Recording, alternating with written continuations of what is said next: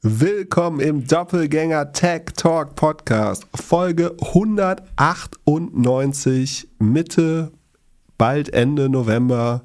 Pip, was gibt's Neues von deinen beiden Freunden Sam und Elon?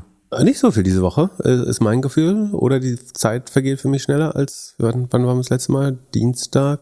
Bei Sam Bankman-Fried ist, glaube ich, nichts viel Neues passiert. Äh, es hat sich jemand, können wir in die Shownotes packen, durch den Insolvenzantrag gearbeitet. Äh, da ist ein ganz lustiger Twitter-Thread entstanden. Also Geneviève Rochdekter, eine sagen, erfahrene Buchhalterin äh, und Managerin, bla bla, hat so ein paar ja, Stilblüten daraus rausgeschrieben. Also A, sagen die die Reisekostenerstattung lief so, dass man irgendwas in den Chat geschrieben hat und das dann hat irgendein mit anderer Mitarbeiter entschieden, ob das jetzt ausgezahlt wird äh, oder nicht. Weiß ich, klar, so bei ganz modernen Expense Management Systemen läuft es ja gar nicht so viel anders, außer dass vielleicht die zwei Personen draufschauen oder die richtige Person. Aber äh, das scheint relativ locker äh, gehandhabt zu werden.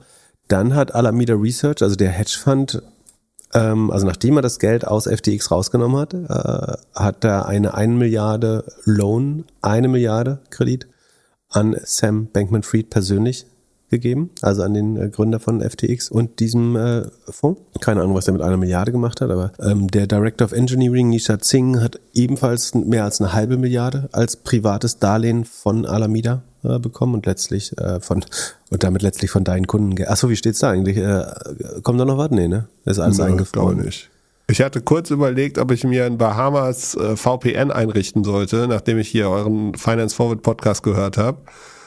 Aber das hat nicht so einfach funktioniert und dann habe ich es sein Da hättest du es rausbekommen, meinst du? Gab es da irgendeine Entity, die noch nicht pleite war, das? Ja, ich meine, ich hätte irgendwas gelesen, dass sie irgendwie in den Bahamas das Zeug irgendwie rausgeben müssen oder so. Naja, viel Erfolg, falls du noch das gab. Und ja, es, es, haben irgendwie ein paar Journalisten wohl nach Leuten geschaut, aber äh, mir direkt hat bis jetzt noch keiner geschrieben. Hast du eine Selbst Selbsthilfegruppe gegründet für FTX-Opfer? Nee. Um, so schlimm ist es nicht. Es gibt auch mehr und mehr Gerüchte, dass Binance so ein bisschen wackelt und äh, die Auszahlung verlangsamt. Ich hätte ja gedacht, dass die wahrscheinlichste Reihenfolge Crypto.com, Binance, Kraken und Coinbase hielte ich für relativ sicher. Aber also relativ. Nee, ich glaube, nichts ist sicher. Aber selbst Coinbase, ich meine, es hat ja jetzt jeder gelernt, dass die Coins auf diesen Börsen nicht sicher sind. Die Anbieter, die irgendwie, die es ermöglichen, dass du das auf deinen eigenen Stick oder so ziehst, die, die wachsen ja wie, wie Unkraut, da mhm. müsste doch Coinbase auch mega drunter leiden. Also wäre jetzt nicht nochmal der richtige Zeitpunkt, um Coinbase zu shorten und zu sagen so, hey, Krypto funktioniert einfach auf diesen Börsen nicht, das Vertrauen ist verloren? Mm, ja, also die Assets under Management werden sicherlich runtergehen. Äh, ich glaube, das ist äh, sicher anzunehmen. Könnte, also besser, ich meine, Coinbase fällt ja jetzt schon mit, mit runter oder geht runter mit dem Markt, äh, glaube ich, ganz gut. Von daher weiß jetzt nicht, ob ich zusätzlich shorten würde. Aber einfach dadurch, dass die Ergebnisse testiert worden sind durch sagen, eine Buchprüfungsgesellschaft, die ihr Hauptquartier nicht im Metaverse hat, würde ich da jetzt davon ausgehen, dass zumindest die Bücher jetzt nicht so, so frisiert wurden oder ähnlich kompromittiert sind wie bei, bei den anderen eventuell. Ja, wie auch immer. Also wer es noch nicht gemacht hat, äh, ohne jetzt ein Urteil darüber zu treffen, welche Börse jetzt schlechter oder besser ist, aber ich glaube, es spricht nichts dagegen, seine Guthaben jetzt so oder so in Sicherheit äh, zu bringen, sofern man an irgendeinen Wert glaubt bei den Coins. Auf einem Hardware-Ledger sind die insofern sicher, dass sie in den Börsen eben, wie man gerade gelernt hat, nicht euch gehören, äh, wenn, wenn ihr sie nicht selber so physisch verwaltet. Trotzdem hat auch das Gefahr, Gefahren, ne? Also ver vergisst du das Passwort, verlierst du den Ledger, ist es auch für immer weg. Also ganz so einfach ist dann eben äh, doch nicht. Also auch das hat ja. Risiken. Muss man überlegen, wo die Risiken höher sind und wie viel, wie viel Geld man da auch ähm, hat und so weiter.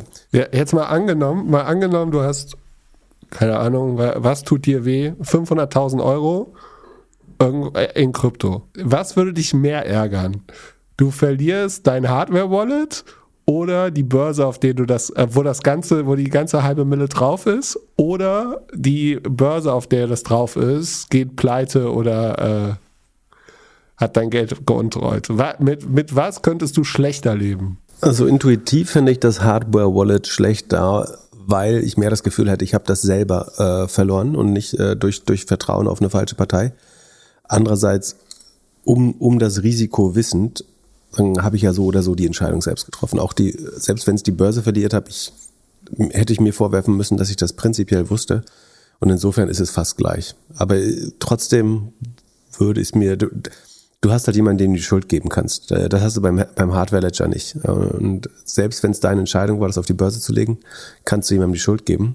Also du wirst dann so, so ein kleiner Reichsbürger, äh, der irgendwie selber was furchtbar Dummes gemacht hat oder wirtschaftlich versagt hat und dann sagt, die Regierung und Steuern sind schuld.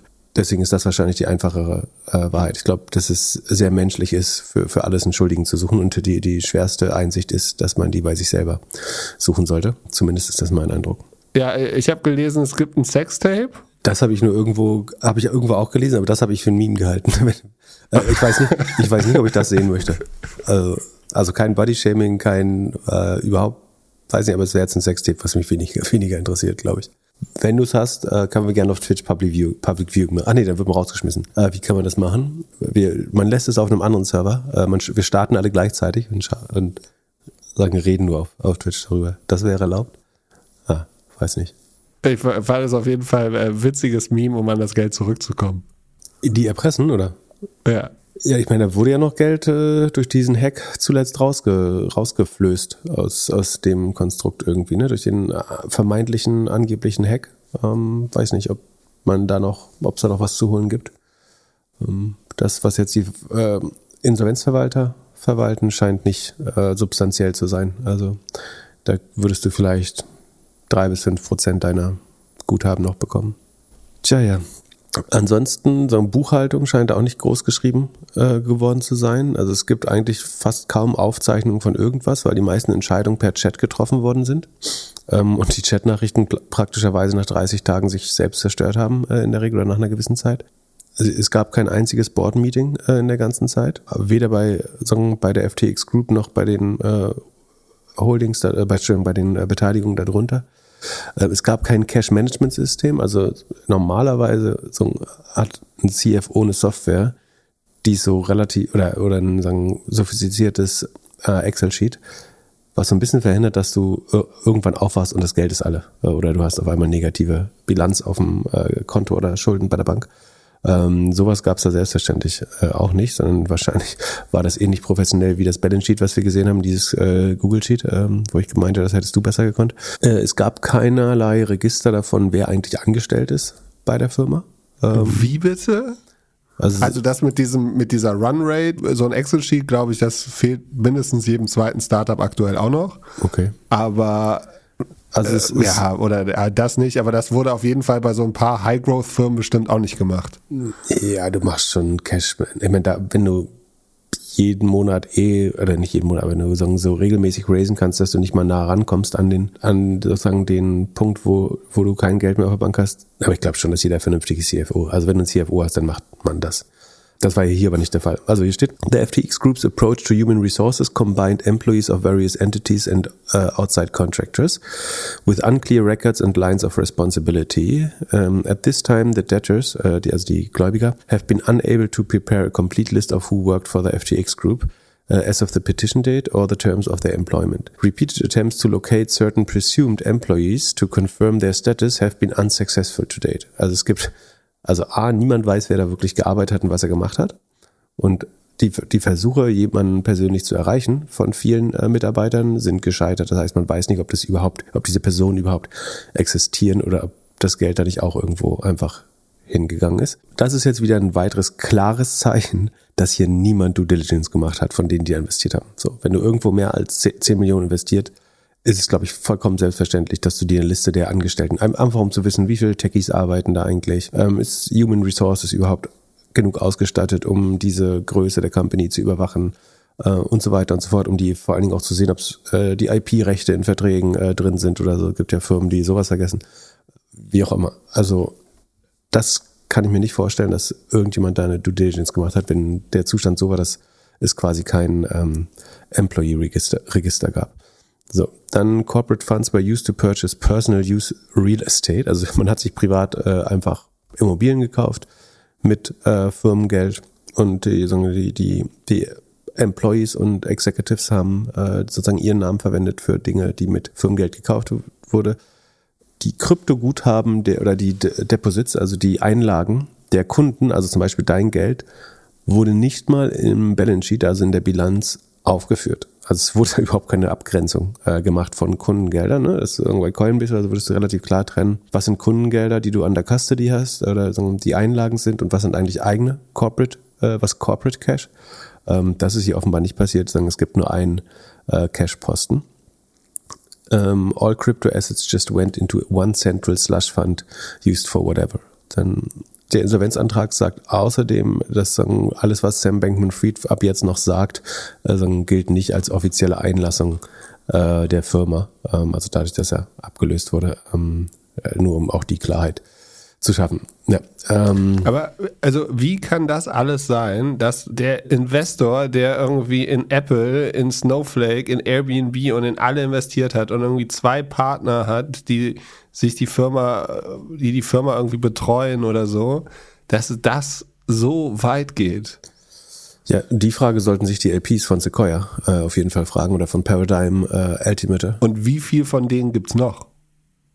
Also wurde einfach die letzten drei Jahre bei keinem Startup eine vernünftige DD gemacht? Mm, so ist das das Learning aus dem High Growth, das wir während Corona jetzt hatten und der, der absoluten FOMO? Ich glaube, die Wahrscheinlichkeit ist schon höher im Krypto- und Web3-Space. Ich kann mir auch doch schon äh, vorstellen, dass auch andere Entscheidungen einfach aufgrund von FOMO äh, getroffen worden sind.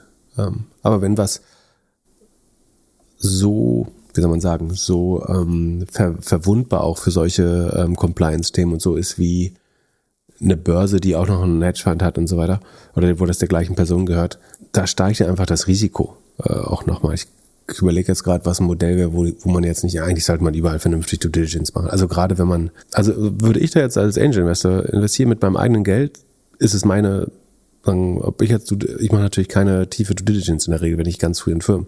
Aber du hättest wahrscheinlich gesagt, die DD hat bestimmt der große VC gemacht. Genau, wenn ich mit einem, wenn ich mit einem VC co-investiere, dann würde ich davon ausgehen. Aber wenn das alle denken in so einer Runde, dann äh, endet das ja, also ist halt auch ein Problem. Ja, ich glaube, es fallen noch mehr. Ich, ich glaube, wir sehen selbst E-Commerce-Themen, die fallen, weil da Finanzierungsrunden gemacht wurden ohne wirkliche DD. Da hat sich einfach keiner irgendwelche Zahlen angeguckt, wie Customer Lifetime oder so. Wir haben nachher noch ein Beispiel aus der Fintech-Szene, ähm, wo es zumindest ähm, Anschuldigungen gibt oder äh, Verdächtigungen, äh, dass auch da die äh, Bücher, äh, wie sagt man, frisiert worden sind. Ähm, also Cooking the Books, die äh, ein südamerikanisches Fintech. Ähm, da kommen wir später noch drauf. Also ähm, wer hat das gesagt? Das ist Jim Chanos, glaube ich, einer der berühmtesten Shortseller und Hedgefund-Manager hat gesagt, so, es ist das Zeitalter, die De Dekade, Epoche des, des Frauds. Ähm, glaube schon, da, klar ziehen solche Exzesse und gerade auch die ganzen Companies, die durch Spec an die Börse gekommen sind und so weiter, das zieht natürlich, bei Bird haben wir gesehen, dass die Bücher korrigiert worden sind nachträglich, ähm, weil Revenue falsch verbucht wurde. Natürlich zieht sowas, äh, solche Sachen auch äh, mit sich immer. Also der Exzess. Was denkst du, sagt Marsalek dazu, wenn der sich das jetzt anguckt? Äh, Am Amateure. Denkt er so. äh, oder ich meine, vielleicht, hat er auch, vielleicht ist er auch beeindruckt, wie, wie lange die mit deutlich weniger Aufwand äh, sollen wir das geschafft haben. Also äh, Wirecard musste ja relativ viel veranstalten, also Firmen kaufen und so weiter, ähm, für zu viel Geld, um da irgendwie Geld rauszubekommen aus dem System, noch Anlegergeld. Aber also die haben sich einigermaßen viel Mühe gegeben. Dann denkst du vielleicht, dass es unfair ist, dass du dir so viel Mühe gegeben hast und wirst entdeckt, weil so ein, so ein paar Shortseller und äh, Journalisten echt gute Arbeit machen. Ähm, und, und, die anderen kommen drei, vier Jahre durch mit äh, deutlich weniger Aufwand. Ja. Da hat es halt keiner sehen wollen, offenbar. Beziehungsweise es gibt ja Leute, die das, also ich glaube, das Problem ist, die Krypto-Dauerbären, äh, die Leute, die generell sich gegen Krypto auf, ausgesprochen haben, deren Argumente wurden halt nicht als valide genommen, weil die dachten, die haben ein Problem mit Krypto und deswegen sind sie gegen alle Player. Und dann ist natürlich schwer zu unterscheiden, was ist jetzt berechtigte Kritik. Ähm, also es gab ja auch dieses Interview mit äh, Sam Bankman-Fried, wo er gefragt wurde, ich glaube, wie DeFi-Lending funktioniert oder so. Äh, oder diese, diese hohen APRs von wie, wie kann man eigentlich 16% verdienen, wenn ich da mein Ethereum in irgendeinen äh, Fund stecke. Äh, und er meint, hat halt gesagt, ja, das muss man sich wie eine Blackbox vorstellen, wo mehr Geld reinkommt, als man raussteckt. Äh, und dann hat jemand gesagt, so, das klingt für mich wie ein Ponzi-Scheme. Und er so, ja. ähm, Im Nachhinein klingen die ganzen Sachen, die er gesagt hat, natürlich alle sehr eindeutig. Ja. Genau. Ansonsten bei Twitter im Market Square. Ähm, das glaube ich nicht so viel Neues passiert. Ähm, das, das Einzige, was mir jetzt aufgefallen ist, was erwähnenswert ist, ist, dass es diese E-Mail gab. Haben wir davon letztes Mal schon berichtet? Nee. Äh, es gab eine E-Mail, wo Elon Musk die Angestellten quasi nochmal einschwört darauf, einschwört darauf, dass jetzt Hardcore-Zeiten kommt. Und entweder hat man Lust, Hardcore zu arbeiten äh, mit ihm und Twitter, äh, um äh, das mit zu ändern und den Pivot hinzulegen. Und dann soll man sozusagen so einen Confirm-Button in der E-Mail klicken. Und wenn man das nicht tut, kriegt man drei Monate Abfindung.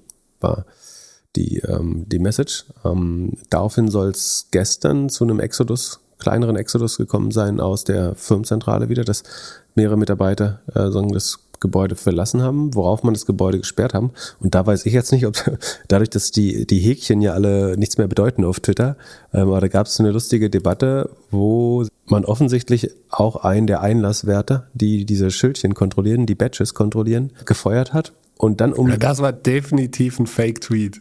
Also. Sicher? Der, ja, les mal vor. Der hat einen blauen Haken, Haken, Haken. Oh, der ist gelöscht. Oh, ist unavailable. Na gut, also er war offensichtlich das war ein VC, war, der das gemacht hat. Also der hat so einen kleinen VC-Fonds, wo er so Angel-Tickets macht oder Seed so, Investment. Aber Elon Musk hat darauf reagiert, ne? Und meinte, danke für deine Arbeit.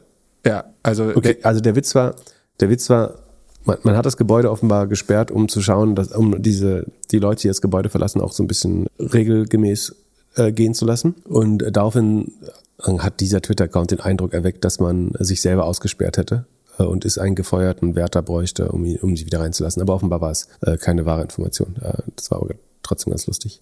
Genau. Sonst noch was, was du mitbekommen hast um, um Twitter drumherum? Äh, Elon Musk feiert sich weiter für Usage-Rekorde. Also Twitter war noch nie so busy wie äh, jetzt gerade. Wobei die, der Anstieg halt wirklich eher marginal ist. Also die Userzahlen sind halt um ein Prozent hoch oder so seit der Übernahme. Gleichzeitig sind die Werbeverluste aber wahrscheinlich ein Viertel bis ein Drittel runter. Also das, das hilft nicht. Die Werbung wird gefühlt, berichten viele, immer schlechter. Ich habe zuletzt Werbung vom, ähm, vom PIF, das ist der Investmentfund der Saudis, gesehen. Der Saudi-Prinz äh, ist ja einer der Investoren in diesem Deal, der seinen Anteil aus Twitter nicht nur rübergerollt hat, glaube ich glaube sogar noch vergrößert hat. Und es scheint jetzt so, ähm, als ob jetzt der, der nähere Kreis der Investoren da jetzt Werbung schaltet äh, und damit auch was, was das wieder soll, ist, für die Saudis ist das linke Tasche, rechte Tasche, das verstehe ich so, das ist vollkommen egal. Aber wenn jemand das mit seinem, also wenn da zum Beispiel Tesla und Starlink jetzt wieder mit den Investoren, äh, mit den Geldern derer Investoren äh, das machen, ist das ja wieder ein anderes Compliance-Problem. Aber ich habe und hast du das Gefühl, Spam wird mehr oder weniger? Auf Twitter?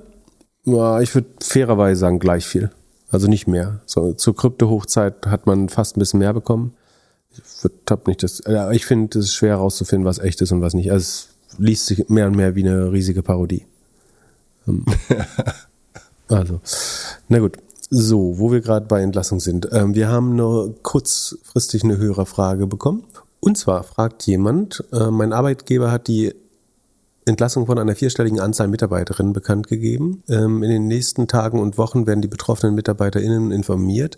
Da ich momentan nicht einschätzen kann, ob ich Gewinner äh, in der Kündigungslotterie bin, bereite ich mich so auf das Schlimmste vor. Es scheint so ein bisschen indifferent zu sein, so fände es jetzt nicht ganz schlimm, gefeuert zu werden. Ähm, ansonsten wird er aber schon gern bleiben auch. Er möchte aber verhindern, kalt erwischt zu werden. Im Worst Case würde ich ein Angebot akzeptieren.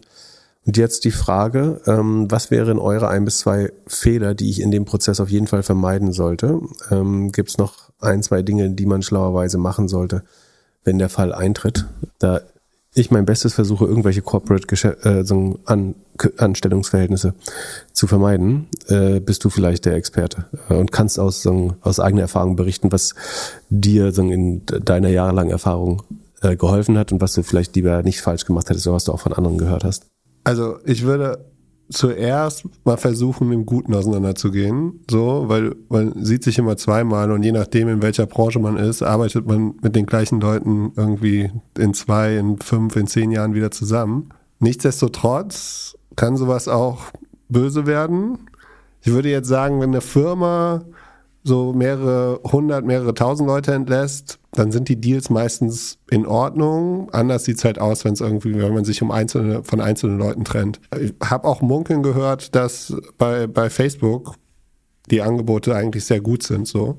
Und da, davon kann man eigentlich ausgehen. Also wenn so eine große Firma mehrere Leute rauswirft, dass die, dass die Angebote meistens gut sind. Mhm. So, nichtsdestotrotz, wenn man keine Rechtsschutzversicherung hat, ist vielleicht jetzt der richtige Zeitpunkt, eine abzuschließen ist das legitim, dass du wohl wissen, dass sowas droht? Ja. Ah, ich weiß es nicht. Da, da, Obwohl, wenn die Kündigung noch nicht ausgesprochen ist, na doch, dann könnte es noch klappen, ja.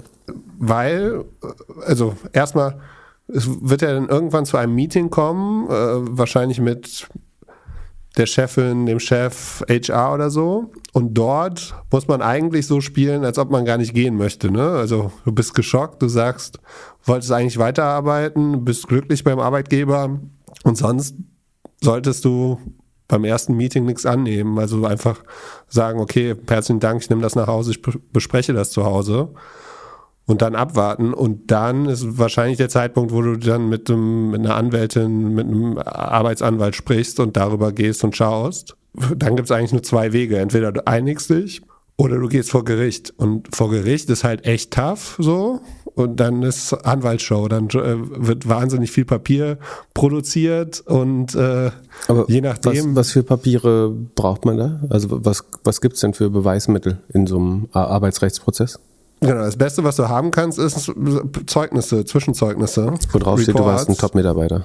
Zum Beispiel. Das ist jetzt aber eher für den Fall, dass du aus Performancegründen quasi gefeuert wirst, ohne Abfindung, Genau, um dann eine gute Abfindung zu erwirken. Ne? genau. Oder es kann ja sein, dass, dass gesagt wird so, hey, wir, wir entlassen jetzt hier ein paar Leute und wir haben andere als arbeitende Person, kannst du ja argumentieren so, hey, ich kann den anderen Job auch machen. Und zum Beispiel, wenn du jetzt im Finance gefeuert wirst, aber im Marketing irgendwie den Job machen könntest und im Zeugnis steht drin, dass du irgendwie vor zwei Jahren Marketing gemacht hast, könnte das ein Argument sein so. Ähm, aber jetzt ist wahrscheinlich auch zu spät äh, zu sagen, du, ich hätte gerne ein Interimszeugnis. Das äh, würde ich zum, äh, zum aktuellen Zeitpunkt dann nicht machen. So. Hast du das immer gemacht? Also dir so halbjährlich Zeugnisse ausstellen lassen? Leider nicht. Im Nachhinein würde ich es jetzt immer machen. Also ist das für- nicht für- schlecht, für- schlechtes Signaling, wenn Mitarbeiter oder Mitarbeiterin das äh, macht? Ja, aber vor allem, wenn halt äh, Personen auch wechseln. Es kann ja im Corporate-Umfeld ist es ja oft so, dass dein Chefin, dein Chef nach zwei Jahren oder so geht oder dass du eine andere Aufgabe hast. Und wenn du irgendwie ein Thema abschließt, würde ich das schon machen. Und für mich und für diesen Podcast war es ganz gut, dass es damals ein Zwischenzeugnis gab. Wenn es Schlag auf Schlag vor Gericht geht, dann sagt die eine Seite, du kannst nix und die andere Sa Seite sagt, ich kann alles. Und das musst du halt irgendwie zeigen. Und du warst die, die gesagt hast, ich kann alles? Ja, ich, und, und, und hier ist es schwarz auf weiß. Wel- Welche Tätigkeiten könntest du denn noch so, gut- so gut ausüben, wie äh, die, die du gemacht hast? CFO Ja. könntest du, also CFO bei, äh, bei FTX würde ich dir geben. Das äh, genau, Krypto-CFO geht auf jeden Fall. kann jeder mit einem halben Semester BWL. Und äh, ich bin mir auch zu nichts zu schade, das weißt du ja. Das stimmt. Kannst te telefonieren. Ah, Outbound Sales. Könntest du Sales machen? Leute anrufen den ganzen Tag? Ich Mit, liebe Sales. Hey, hier, Lollipop, 100 Podcasts jetzt drauf. und ka kannst du so gut mit äh, Rejection, äh, mit A Abneigung, wie heißt das? Ähm, Mein Freund, Verne- wie, Verneinung wie umgehen? lange habe ich an dir gearbeitet, dass du diesen dummen Podcast aber ich bin mir ja machst? sehr höflich darin, äh, Rejection Ja, auszuäußern. du kannst ja nicht Nein sagen. Dein Schli- ich glaube, Dafür glaube, hat's aber lange ein, gedauert. Ein Grund, warum es so viele gefundete Startups gibt, ist, weil sowohl Angels als auch VCs nicht Nein sagen können. das stimmt nicht, glaube ich. Doch, es gibt, es, gibt- ich wette mit dir, es gibt viele, weil du es gibt Nein viele. Angels, die irgendwelche kleinen Tickets machen, weil sie das lieber machen, als Nein zu sagen. Das äh, finde ich ein bold Statement, aber wenn du sagst. Also zurück zu Entlassung. Ich hoffe, alles geht gut und äh, wenn man Anwalt braucht, in Hamburg kenne ich einen sehr kreativen. Da kann man mir gerne schreiben und ich hoffe einfach, dass es, also ich glaube, kurz und kurz und knapp und im Guten auseinander ist immer besser. Da, ja, schnell abschließen finde ich immer gut. Ähm, aber wo wir gerade dabei sind, meine These war ja, dass wir erst ein Drittel der Entlassung gesehen haben. So, muss sich eigentlich jeder jetzt vorbereiten? Oder welche, also E-Commerce wird schwer, glaube ich. Ähm, Wird alles schwer. Fintech Software. tot, E-Commerce tot, alles tot. nicht tot, aber Fintech, E-Commerce wird schwer, glaube ich. SaaS wird auch schwer. Es wird alles schwer. SaaS. Wäre jetzt nicht der perfekte Zeitpunkt, äh, in dem du den Brief von Google rausholst oder an Google? An Google, ach so, äh, du, äh, ja, ähm, wir hatten ja den Fall bei Meta, dass ein aktivistischer Investor, und zwar Brad Gerstner von Altimeter, diesem großen Crossover-Fund, ähm, äh, Mark höflichst geschrieben hat, wie er, was, was er davon hielte, wie man das Unternehmen äh, eigentlich führen sollte, insbesondere auf die Anzahl der Mitarbeiter. Und das Gleiche ist jetzt bei Alphabet, also der Google-Mutter, passiert. Und zwar hat der TCI-Fund, ähm, ein langjähriger Investor in Alphabet, einen so einen offenen Brief an äh, Sundar Pichai, äh, CC Board of Directors, finde ich auch sehr schön, äh, geschrieben. Ähm, schreibt quasi, Dear Sunder, TCI has been a significant shareholder of Alphabet since 2017. We currently own shared shares valued at more than 6 billion, reflecting our strong conviction in Alphabet's future. Also, ist ein Fonds, der seit langem in Alphabet investiert ist und 6 Milliarden an Shares allein hält ähm, und damit schon re einigermaßen relevanter äh, Shareholder ist. Sicherlich jetzt, das entspricht ja nicht mal einem Prozent äh, der, der Bewertung, ne? aber trotzdem ist es äh, nicht vollkommen irrelevant. Und die sagen quasi, insbesondere, dass der, der Headcount ähm, viel zu hoch ist. Die Ausgaben im Q3 sind um 18 Prozent gestiegen, während der Umsatz nur um 6 Prozent gestiegen ist. Ähm, und die EBIT-Marge ist von 39 auf 32 äh, gefallen für die Google-eigenen Services. Das, der sagt quasi, das derzeitige Ausgabeverhalten, insbesondere auf der Personalseite, entspricht nicht den, den derzeitigen Zeiten. Eine andere Forderung, äh, die er macht, ist, dass man sich auf eine Ziel-EBIT-Marge committen sollte. Also dass man nicht sagt, unsere EBIT-Marge ist das Ergebnis der wirtschaftlichen Tätigkeit, also oder der, der Makrosituation, sondern dass man eben sagt, wir wollen 40 Prozent, schlägt er hier vor, für unsere Investoren erwirtschaften, für unsere Shareholder und dementsprechend managen wir auch die Workforce und lassen eben Leute, wenn es schlecht läuft und wenn es gut läuft, dann können wir wieder welche einstellen. Der zeigt quasi, wie insbesondere seit 2017 die Anzahl der Mitarbeiter nochmal angestiegen ist, wirft ihnen vor, dass es eigentlich nur einen minimalen operativen Hebel gibt bei Google. Also man würde ja erwarten, dass die Anzahl der Leute, die diese Suche herstellen und die Werbedienstleistung damit nicht so schnell steigen kann wie der Umsatz. Das heißt, theoretisch müsste sich ein operativer Hebel ergeben, dass die Umsätze schneller wachsen als die Kosten und somit sich die, die EBIT-Marge immer weiter ausdehnt, also die Schere aufgeht zwischen Kosten und Umsätzen und dann, das ist ja dieser operative Hebel und den sieht er hier eben nicht und das ist auch richtig. Und das, was ich aber am spannendsten fand eigentlich, ähm, also ich glaube nicht, dass Google sich da stark nachrichten wird, ehrlich gesagt, aber was krass ist, ist, schätz mal, falls du es nicht gelesen hast, aber wahrscheinlich hast du es nicht äh, sorgfältig genug gelesen, was der nicht durchschnittliche, sondern median Google-Mitarbeiterin verdient im Jahr. Ich habe es gelesen, es war irgendwas über 200, 250.000 oder sowas. 295, also rund 300.000 US-Dollar. Ich würde jetzt annehmen, Sekunde, es ist genauer beschrieben. Das fand ich noch nicht mal so krass, um ehrlich zu sein. Das, Wenn du dir amerikanische Gehälter für Entwickler oder so ausdenkst. also es ist Medien, ne? Das ist sagen, von 186.000, sozusagen, wenn du den, die alle nach äh, Gehalt ordnest und auf den 95.000. Äh, oder was habe ich gesagt, 186, also 93.000. klickst, dessen oder deren Gehalt ist das. Das heißt, es gibt Leute, die deutlich mehr verdienen und es gibt Leute, die weniger verdienen auch noch, weil das eben jetzt nicht ganz schwer, nicht ganz einfach einzuschätzen ist. Da hast du ja recht, so die Gehälter äh, in der Tech-Branche in den USA sind insgesamt sehr hoch. Aber mal zum Vergleich, also Google ist bei 296.000, Microsoft, das letzte Mal, als ich geguckt habe, auch ein Tech-Konzern, 177.000 nur. Das ist so 30 Prozent, nee, 35 Prozent weniger. Also Alphabet zahlt 67 Prozent, äh, zwei Drittel mehr als Microsoft im Schnitt. Äh, Unfassbar. Oder nicht im Schnitt, sondern für den, den oder die Median-Mitarbeiterin. Und die Top 20 US-Technologieunternehmen. Also auch Microsoft ist schon eher ein positiver Outlier oder Top-Tier-Firma. Die Top 20 zahlen 117.000 im Schnitt. So, da ist Alphabet jetzt zweieinhalbfach drüber. Also 300.000 Dollar pro Mitarbeiter. Warum kann man sich das leisten? Weil man, äh, ich glaube, auch anderthalb Millionen pro Mitarbeiter macht. Ich habe das mal als Kennziffer in unser Sheet hier reingepackt. Und da kommt tatsächlich raus, Revenue per Employee, ähm, 1,51 Millionen. Am Höhepunkt waren es mal 1,65 sogar. So, gehen jetzt natürlich noch Traffic Acquisition Cost 30 Prozent runter und so. Also die, die Rohmarge ist dann vielleicht noch die Hälfte äh, davon, aber man verdient schon noch ordentlich Geld an den Mitarbeitern. Aber der Wert ist gerade rückläufig und die Kritik, dass es jetzt keinen, im Moment keinen operativen Hebel gibt, ist natürlich schon richtig. Ja, ist schon Wahnsinn, wieder so ein, so ein weiterer Datenpunkt, wie absurd dieses Hiring-Verhalten von, von den GAFAs ist und Google wirklich hier als Beispiel. Und da gibt's ja auch immer, also in der Silicon Valley TV-Serie gibt's ähm, da diese lustige Dachterrasse, wo die Entwickler abgestellt äh, werden für, für diese Gehälter und eigentlich nicht wissen, was sie tun sollen. Es gibt dieses Rest and Vest Narrativ, also du lässt dich anstellen, vestest deine Stock Options und bist eigentlich zwangsläufig Millionär danach. Äh, also kann man ja nicht anders sagen. Ne? Also wenn du deine Ausgaben halbwegs äh, im Griff hast, na gut, zahlst jetzt noch Steuern da drauf, aber ähm, wenn du jetzt äh, davon ausgeht, dass Stock-Based Compensation dabei ist und die Aktie sich auch immer ganz gut entwickelt hat von Google, dann bist du eigentlich nach vier Jahren Google zwangsläufig äh, Millionär oder hast irgendwie einen komischen, exzessiven Lifestyle, würde ich sagen. Wenn, also für die obere Hälfte gilt das, muss man jetzt sagen. Ne? Der Median, es kann auch sein, dass darunter jetzt ganz viele dann wieder weniger verdienen. Aber die absolute Mehrheit der Google-Mitarbeiterinnen scheint äh, da so ein, sehr gut kompensiert zu werden für was auch immer, einfach weil der, der, der, die Economies of Scale oder der Leverage, den es dann doch gibt, der sich jetzt aber nur gerade nicht abzeichnet, äh, eben so riesig ist, weil es einfach im Moment noch vom Targeting her das beste Modell der Welt ist. Und jetzt muss man sich überlegen, wenn da jetzt so ein Elon Musk reinkäme und sagt so, das reduzieren wir mal um 50 Prozent. Ich bin mir relativ sicher, Google würde genauso aussehen am nächsten Tag wie, wie heute, äh, wenn man das tun würde.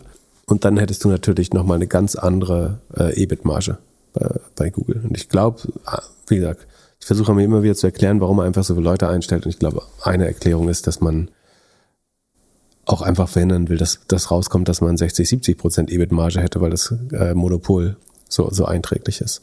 Anders ist es kaum zu erklären. Und was sagst du zu dem Punkt, dass man Other Bets, also zum Beispiel äh, Google Ventures, Nest, vor allem auch Waymo, krass reduzieren sollte? Also dort um 50 Prozent äh, die Kosten zu sparen, weil autonomes Fahren jetzt irgendwie doch nichts wird? Das halte ich ehrlich gesagt für falsch. Ich glaube, Google hat sich einen riesigen Vorsprung erarbeitet mit Waymo ähm, und ist einer der Top 3 Anbieter und deutlich vor Tesla, nach meinem Verständnis und der Einschätzung vieler Experten. Und ich glaube, das ist mit Maps gut monetarisierbar, äh, eventuell. Also eigentlich müssen sie sich nur mit irgendeinem Autohersteller und äh, Asset-Backed Security-Anbieter irgendwie einer großen Versicherung oder so die Flotte finanzieren und dann können sie die selber betreiben. Eigentlich haben sie alle Stücke, die sie brauchen, ähm, dafür zusammen. Klar dauert es, bis die Deregulierung so weit gehen wird oder die, die so weit gehen wird, dass man das auch darf. Aber ich halte das für eine, einen der besseren Wetten. Und ihre AI-Fähigkeiten zu nutzen, um den Healthcare-Sektor weiter zu verbessern, also das Verily Calico Projekt und so weiter, ähm, halte ich auch für schlau. Auch, auch Nest hat, glaube ich, eine strategische Bedeutung. Ich glaube, Voice ist nicht so groß geworden, deswegen will Amazon ja auch bei Alexa sparen. Vielleicht ist das ganze IoT zu Hause Ding wird nicht so heiß gekocht wie, nee, nicht so heiß gegessen, wie es gekocht wird. Äh, das glaube ich schon. Aber ich glaube nicht, dass das Googles großes Problem ist, die Other Bets. Also die Verluste, die da auf, die da anfallen oder auflaufen, sind äh, Other Bets Operating Loss. Ja, ist 6 Milliarden im Jahr. Aber das ist nicht mal 10 Prozent. Das wäre jetzt nicht mal 10 Prozent Beitrag zum Operating Income ist schon ein Beitrag, aber ich halte das nicht für das größte, größte Problem. Ich halte die, die hohen ähm, Forschungs- und Entwicklungsausgaben im Zusammenhang mit dem Kerngeschäft und äh, eventuell auch die Sales-Ausgaben ähm, für, für eher das Problem. Müsste man sich auch mal fragen. Also wir gehen ja alle so oder so zu Google. Also die Aufgabe des Sales Rep bei Google ist, dir zu erklären, welche neues Produkte es gibt oder welche unterausgelastet sind und wo du jetzt incentiviert wirst, da, da reinzugehen. Natürlich hat das schon irgendwo einen Nutzen, aber ich habe auch das Gefühl, dass viele der schlaueren äh, Advertiser auch äh, ohne den Support vielleicht besser dran wären. Äh, oder nicht, nicht, nicht signifikant schlechter dran wären. Ich musste die Tage lächeln, als ich äh, äh, gemischtes Hack gehört habe und da Felix Lobrecht erzählt dann eine Viertelstunde darüber, wie geil YouTube Premium ist und dass er jetzt endlich den Premium-Account hat, nachdem sie ihm das hundertmal gezeigt haben. Und ich habe nur gedacht, krass, dass, dass Spotify das nicht irgendwie rausschneidet oder flaggt oder sowas. Weil es ist ja schon, YouTube ist ja schon das Konkurrenzprodukt Nummer eins wahrscheinlich oder Nummer zwei, Nummer drei. Auf jeden Fall das Premium, oder? Du kannst darüber ja auch Musik hören. Ja, du kannst ja nicht ständig deine, deine Podcast-Hosts zensieren. Jan Böhmermann darf ja auch immer sagen, dass Daniel Ek in, äh, in irgendwelche Bomben investiert. Da scheint er irgendwie was dran gefressen zu haben. ja. Gut, also du glaubst, Google macht nichts? Also doch, Google muss schon den Headcount reduzieren, aber ob das jetzt der Auslöser ist, da bin ich mir nicht so sicher. Aber wir können mal, wo, wo traden die? Ich meine, am Ende misst sich das, das, das Gute ist, dass, dass Sundar Pichai am, am Aktienkurs gemessen wird äh, und ihm das nicht so egal sein kann und dass er seinen Job auch verlieren kann, äh, im Gegensatz zu einem Elon Musk oder Mark Zuckerberg. Von daher ähm, ist es nicht ganz einfach. ja, 18 mal Forward PE hat Google. Die würden jetzt bei einem Aufschwung natürlich wieder 15 Prozent wachsen. Ich finde jetzt nicht, dass sie im Vergleich zu einem Facebook oder so, die, die sind viel schlechter bewertet äh, und aber auch ja mit Gründen. Ich glaube, dass er jetzt noch nicht den, den kalten Atem seines Boards im Nacken spürt, ehrlich gesagt. Nicht genug. Aber ich kann mir schon vorstellen, dass Google so ein bisschen zumindest die natürliche Churn aus, ausnutzt äh, und Leute quasi darüber gehen lässt und eventuell so netto Leute verliert, ohne welche zu feuern. Ja, und sie müssten ja irgendwann auch merken, dass weniger geworben wird. Und dann, also die, wie viel Prozent ja macht Google mit, mit Search? Prozent des Umsatzes? Ja. Boah, so ungefähr 40 von 70, glaube ich. Der Rest ist YouTube, 7 Milliarden, also quartalsweise. Cloud ist 7, YouTube ist 7, äh, Search Revenue ist 40 Milliarden äh, und gesamt ungefähr 70 Milliarden. Wenn Search irgendwie ein bisschen kippelt, dann müssten sie auf jeden Fall was machen. Vorher versuchen sie wahrscheinlich, und die, die haben wahrscheinlich irgendwie, äh, ja, Search, Search, wächst mit 4,3 Prozent und die Kosten äh, wachsen mit 13 Prozent. Das ist äh, das Problem. Ja.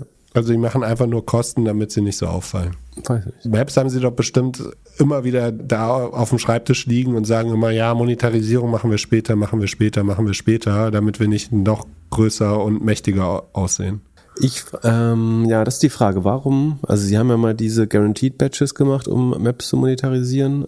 Warum gehen die nicht härter rein? Vielleicht ist der Grund, dass Sie da keinen Deal mit Apple hinbekommen.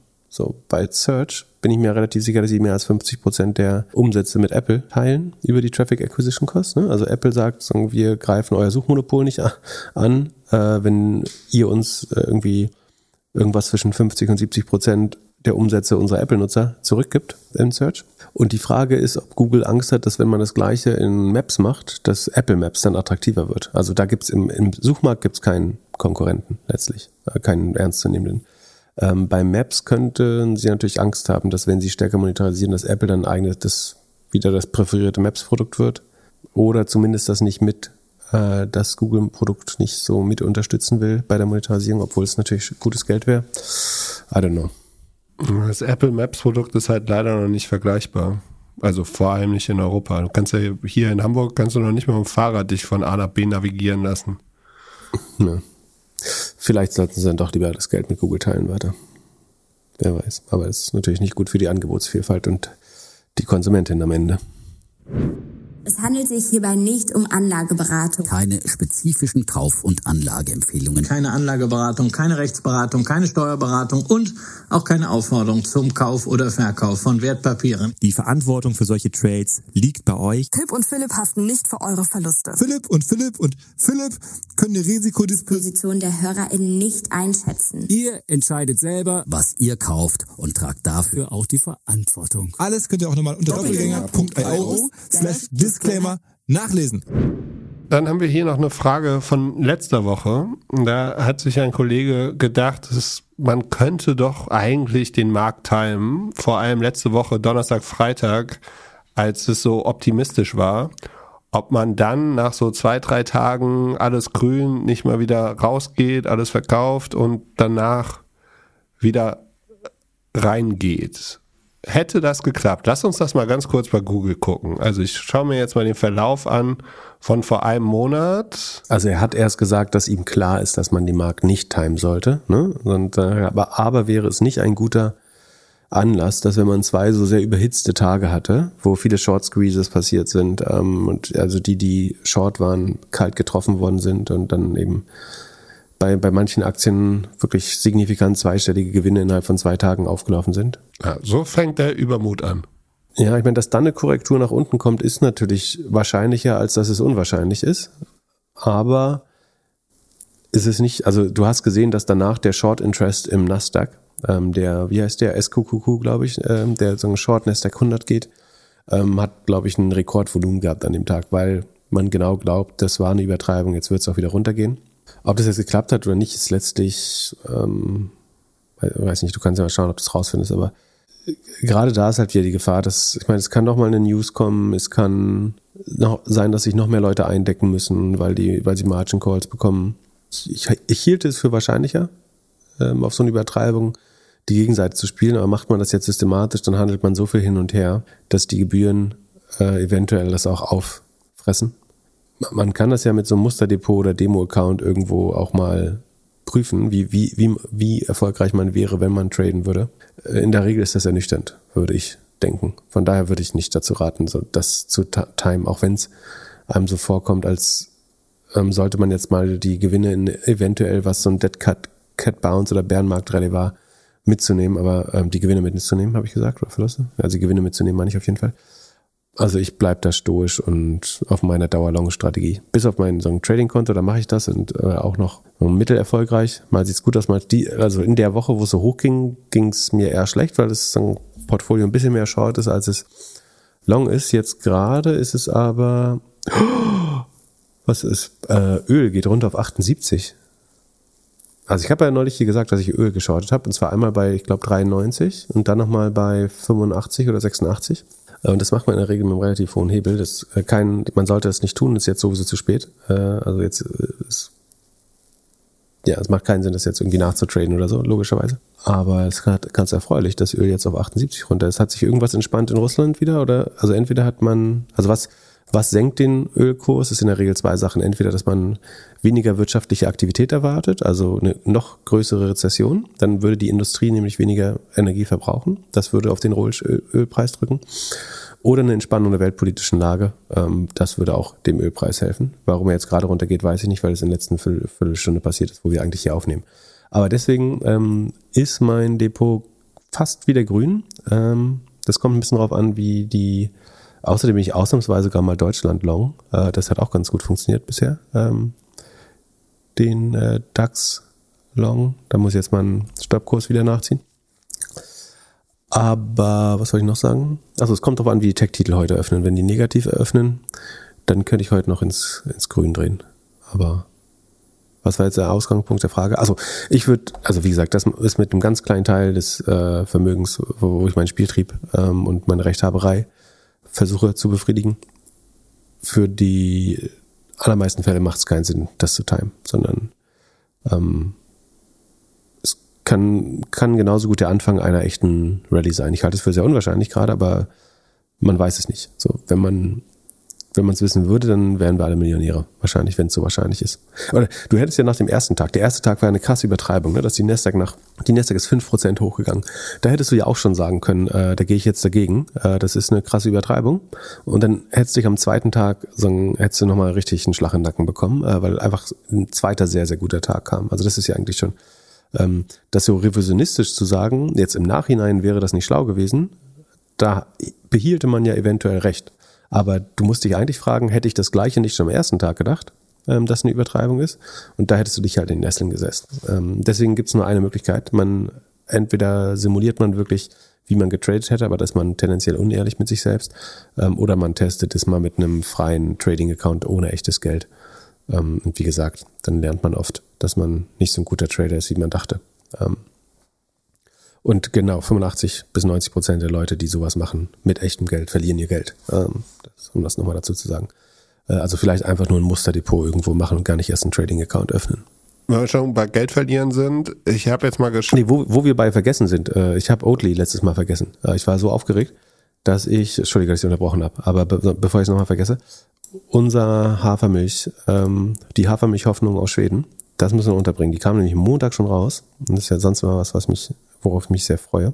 Und zwar sieht es so aus, dass der Umsatz bei Oatly nach letztes Jahr zwischen 46 und 66 Prozent Wachstum, dieses Jahr auf 18 bis 22 Prozent Wachstum gefallen, jetzt auf 7 Prozent Wachstum gefallen ist. Also man ist noch knapp über dem Vorquartal. Dafür wachsen die Kosten der, der Produkte, die man da reintut, immer weiter um 41 Prozent, also Umsatz wächst nur um 7 Prozent. Die Cost of Goods Sold, also die Roh äh, Betriebsstoffe und so weiter, äh, Produktion ist 41 Prozent teurer geworden. Und damit bleiben jetzt noch ganze 5 Millionen Gross Profit oder 2,7 Prozent äh, Rohmarge übrig. Also es wird, jetzt kann man hier wieder einen Spruch machen, wenn, wenn die, die restlichen Mitarbeiter nicht dafür bezahlen, dass sie arbeiten dürfen, wird schwer, da ein positives Business draus zu machen. Und so ist der Verlust, hat sich weiter ausgedehnt auf einen Rekordverlust von 104 Millionen. Und die operative Marge ist auf minus 57 runter bei Oatly. Die Cash Burn ist Sekunde, das ist kumuliert. Also bis zum Q3 äh, sind schon 215 Millionen an Cash äh, verbrannt worden. Das Inventar staut sich weiter auf. 118 Millionen an Warenwert hat man im Lager. Vor einem Jahr waren es noch 78 Millionen. Also ist auch eine, Steigerung um 52 Prozent. Jetzt, was dabei immer wichtig ist, warum das Inventar so wichtig ist, das sind quasi Lebensmittel, die noch nicht abgeschrieben sind, aber wo schon relativ klar ist, dass der, der Vorrat sich schneller anstaut, als dass man das Zeug abverkaufen kann. Das heißt, irgendwann wird man die Milch, weiß nicht, nach Afrika schicken, wäre zu teuer wahrscheinlich, äh, aber das heißt, sie wird wahrscheinlich in, in, in die Ostsee geschüttet oder wo auch immer äh, die gerade lagert. Der Preis liegt bei 1,45 äh, pro Liter, den Oatly im Schnitt erlöst, wenn man die Revenues einfach durch die Anzahl der Liter teilt. Ähm, wie gesagt, die Inventory steigen und das Problem bei diesen Inventories ist eben, dass das noch nicht erfolgswirksam ist, sondern man hat Geld ausgegeben und sagt, jetzt haben wir es im Lager, damit haben wir noch kein Geld verloren. Dass wenn man die aber nicht verkaufen kann und die Produktion nicht senken will, signifikant, dann wird man irgendwann das entweder noch günstiger verkaufen und abschreiben müssen. Dann kommt es, also es lässt, lässt sich in den Inventories, das ist so ein bisschen wie ein Crystal Balls für zukünftige Verluste, ähm, wenn die Inventories immer stärker steigen. Und deswegen ist das Ergebnis eigentlich noch schlechter, als es jetzt nach Gap schon aussieht. Das ist quasi die, die eine Schwäche der Gap, äh, des Gap Income Statements, beziehungsweise warum man eben zusätzlich auf die Assets oder das Cashflow Statement schauen muss, weil du quasi in deinem Inventar, sofern man das als unverkäuflich ansieht, ab einem gewissen Punkt, ähm, ist ja auch nicht ewig haltbar alles, da also zukünftige Verluste sich schon abzeichnen. Genau, ich habe gesagt, sie haben insgesamt äh, dieses Jahr 215 Millionen verbrannt und wenn man aufs Cash schaut, dann sind da eigentlich auch nur noch 105 Millionen Cash. Also das reicht eigentlich nur noch für zwei Quartale, wenn es so weitergeht. Sie haben angekündigt, dass sie sich refinanzieren wollen. Das Problem ist aber, dass Oatly auch nur noch 1,15 Milliarden oder so wert ist. Ähm, das hilft natürlich jetzt auch nicht. Das heißt, würde man jetzt nochmal 200 Millionen aufnehmen zum Beispiel, dann hätte man eine Verwässerung um ähm, irgendwas zwischen 16 und 20 Prozent. Das ist auch nicht schön. Von daher sieht das kompliziert aus. Äh, also das ist sicherlich der Konkurrenzdruck durch Handelsmarken von äh, den großen Ketten, aber auch von den großen Konsumgütern. Also mal echtem, also die Konkurrenz sind einerseits irgendwie Alpro und die großen äh, Marken von Nestlé, Unilever und so weiter und aber auch die Handelsmarken von den großen Discountern, Ketten und so weiter. Die Auswahl ist einfach so groß geworden, dass es echt schwer ist, da noch die, die, also hohe Preise für zu nehmen, auch wenn Oat vielen besser schmeckt, ähm, ist es einfach schwer, die Preise durchzusetzen der Bull Case wäre, dass echte Milch so teuer wird. Du hast bei Butter oder so teilweise oder Margarine schon den Fall, dass Ersatzprodukte, pflanzliche Ersatzprodukte manchmal günstiger werden als die Originalprodukte. Das ist, glaube ich, was, was langfristig helfen könnte. Das kommt für Oatly aber ein bisschen zu spät, glaube ich. Die Gegenthese, äh, die man aber auch sagen kann, ist, wo wir gerade über Milch sprechen. Wie viel Prozent des Umsatzes im, im Lebensmitteleinzelhandel bei Dairy, also Milchprodukten, ist eigentlich brand-driven sagen, jemand aus der Industrie schätzt das eher auf, oder dann gibt es Studien, die das bei 20 Prozent taxieren. Also vier von fünf Milchtüten, die übers, äh, über das Rollband gehen, sind eigentlich irgendwie die Hausmarken der Discounter und der großen Konzerne und nur ein Fünftel der Milchprodukte oder der, der Milch, also der Milchersatz, äh, also der, der Milch, Milchprodukte, da ist der Brandshare vielleicht ein bisschen höher. Aber sagen, wenn es wirklich um Milch selber geht, und Milch ist ja das margenärmste Produkt im ganzen Supermarkt wahrscheinlich, ne? Das ist halt der Preis, den jeder aus dem äh, Kopf kennt, äh, so wie Eier, Butter und so weiter. Das heißt, man weiß ja, dass Milchbauern eigentlich nichts daran verdienen, dass Supermärkte ihre eigene Marge sehr weit runterfahren, weil es ein Lockprodukt ist. Die Frage ist jetzt, wird bei Milchersatzprodukten, werden da langfristig Marken mehr als 20 Prozent nehmen oder wird es genauso Commodity wie jetzt Milch? Du kannst argumentieren, in einem Milchersatzprodukt baust du ja fast synthetisch eigentlich ein Produkt zusammen. Das heißt, du kannst mehr am Geschmack experimentieren. Du kannst mit jeder Marke auch, Milch ist Milch, ne? Du kannst jetzt wenn dir jemand sagt, das ist Heumilch, dann schmeckt es für dich eben ein bisschen grüner und äh, leckerer oder muffliger oder was auch immer. Ähm, aber grundsätzlich ist Milch Milch und relativ undifferenziert. Das ist bei, bei Milchersatzprodukten natürlich ein bisschen besser. Aber man kann schon sagen, dass es wahrscheinlich nicht das margenstärkste Produkt wird und vor allen Dingen wird es jetzt nicht die OPEX rechtfertigen, die Oatly hier aufgebaut hat, ähm, wo sie jetzt 100 Millionen im Quartal verbrennen gerade. Ja, und wenn man im Supermarkt mehr aufs Geld guckt, dann schaut man vielleicht auch mal noch weniger auf Marken. Genau, genau. Dann greifst du halt eher zu der irgendwie Gorillas-Milch oder ähm, zu der 1,59 äh, Handelsmarke statt der 2,19 Oatly. Absolut, genau. Ja, und ich habe munkeln gehört, dass äh, Oatly für Berlin in der Gastro gar nicht mehr äh, die coolste Alternative ist. Was wäre gerade noch besser? Erbsen? Ich Oder? weiß es nicht, aber ich habe eine Geschichte gehört, dass Leute gefragt haben, was, was für Hafer und dann bei Oatly auf äh, Kuhmilch wieder geswitcht sind. Was Uiui. ich sehr witzig und sehr Berlin fand. Äh, es gibt Leute, die mögen die Barista nicht, weil da so viel ähm, Chemie drin ist. Das ist ja auch was Schamazzo angeprangert hat äh, bei seiner Karen-Aktion da, wo er meinte, äh, er möchte nicht gefragt werden, ob man Kuhmilch hat, sondern Kuhmilch wäre normal, bla bla bla. Ähm, das müssen wir jetzt nicht nochmal machen. Ich würde, jetzt, letztes Mal habe ich noch überlegt, warum ich Oatly nicht geschaut habe, weißt du noch? Äh, und nicht mehr schaute, äh, und nicht mehr short bin. Und ich glaube, Ja, weil sie gekauft werden. Genau, das ist nämlich die Gefahr. Äh, Einerseits kannst du sagen, in zwei Quartalen geht da sehr wahrscheinlich das Licht aus. Äh, oder vielleicht schaffen sie es noch ein Jahr mit einer Kreditlinie, wo du aber sehr stark verwässert wirst. Aber die Gefahr ist natürlich, dass jemand jetzt bei einer Milliarde irgendwann die Brand einkauft. Und die Frage ist, kannst du mit der Formel, die sie haben, also der Her Herstellungsformel, irgendwie auf eine bessere Marge kommen? Was mir, was ich für wahrscheinlich halte, ist, dass einer der großen Konsumgüterkonzerne das äh, preisgünstiger darstellen kann und herstellen kann, ehrlich gesagt. Ähm, da muss es Ineffizienzen geben. Also so schlecht kann man ja fast nicht ähm, produzieren und dass die Margen so, so schlecht sind bei dem Kon Konkurrenzdruck. Von daher ist die, kannst du es halt nicht mit Price Target Zero shorten, weil die Gefahr zu groß ist, dass dann doch ein Nestlé oder Unilever ähm, das am Ende einkaufen, würde ich oder Danone oder keine Ahnung, wer sowas noch kaufen könnte. Ich habe ja vor ungefähr einem Jahr äh, mein, mein JPEG da gekauft. Und daraufhin hat sich äh, hier unser Nachbar-Podcast, Defner und Chapitz, einer der beiden, sich so ein bisschen geäußert. Boah, du bist so Ja. nachtragend. Jetzt machst du den Ich bin, Jumia-Vergleich, überhaupt nicht ne? nach, ich, ich bin überhaupt nicht Du vergisst nur nicht, ne? Ich, ich, ich habe jetzt nur für mich, ich, ich habe für mich wollte ich jetzt nur noch mal über äh, schauen, was besser gewesen wäre. Oh, hoffentlich schickt Dietmar dir mal eine Entschuldigungskarte, Monaten. damit du dich endlich einfängst. Aber ja, jetzt komm, sag uns, äh, was besser Es, gewesen wäre. es ist tatsächlich so, also mit Eve auf Dollar gerechnet, weil die Jumia-Aktie ja auch auf Dollar ist, hat man in den letzten zwölf Monaten minus 67,76 Prozent gemacht. Nee, du hast in Euro investiert. du musst das jetzt schon in Euro Und das, machen. und, und das ist schlechter als mit Jumia. Da hätte man nämlich nur minus 66,52 Prozent gemacht. Okay. Also beides, beides äh, griff ins Klo in den letzten zwölf Monaten. Okay, also bist du doch nicht so nachtragend. Und Ich Cloudflare? Cloudflare? Damit, ist damit ihr jetzt beide wie Content, Gewinner aus, Entertainment. damit ihr äh, beide wie Gewinner aussieht, was hat Cloudflare in der Zeit gemacht? Äh, genau, äh, du kennst mich gut. Jetzt kommt die Aufregung. die- Das habe ich tatsächlich hier als Tab. Pip, äh, wenn der vor zwölf Monaten in alles in Cloudflare Das gesteckt seht ihr hätte, gerade nicht, aber in Glücklers, 76 Glücklers Prozent. Hose passiert gerade was. Ja. Ähm, jetzt müssen wir es Also, rausschneiden, ist nicht mehr child safe. ähm, also ich, ich konnte es nicht verstehen, äh, was du gesagt hast. Ich habe verstanden, mi- minus 6,7 Prozent oder so. Ähm, Also Genau. deutlich besser. Gut, was wollten wir? Achso, aber du wolltest jetzt wahrscheinlich noch eine Einordnung der Jumia-Ergebnisse trotzdem hören. Ja, du hast hier, hier irgendwas reinge, reingehauen, dass äh, der CEO Ja, das war schon vor einem Monat. Umentschieden hat. Genau, vor einem Monat ist der eine CMO und zwar, ich glaube, Jeremy Hodora, oder? Welcher? Sekunde? Oder Sascha, nee, Entschuldigung, der andere. Äh, Sascha Ponjonek, das ist einer von zwei CEOs, äh, die, oder Gründern, die das ähm, damals mit Rock- Rocket gegründet haben, hat sich äh, verabschiedet schon. Das kann man deuten, wie man äh, möchte. Du kannst mal gucken, was Jumia noch wert ist, während ich das hier in, äh, in meinem Sheet suche. Das kann ich dir sagen. 280 Millionen. Weniger als eine halbe Milliarde US-Dollar. 450 Millionen?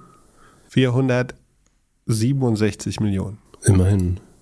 Jumias Umsätze sind in den letzten vier Quartalen immer so um 25 bis 30 Prozent gewachsen und in diesem Quartal nur noch 3,3.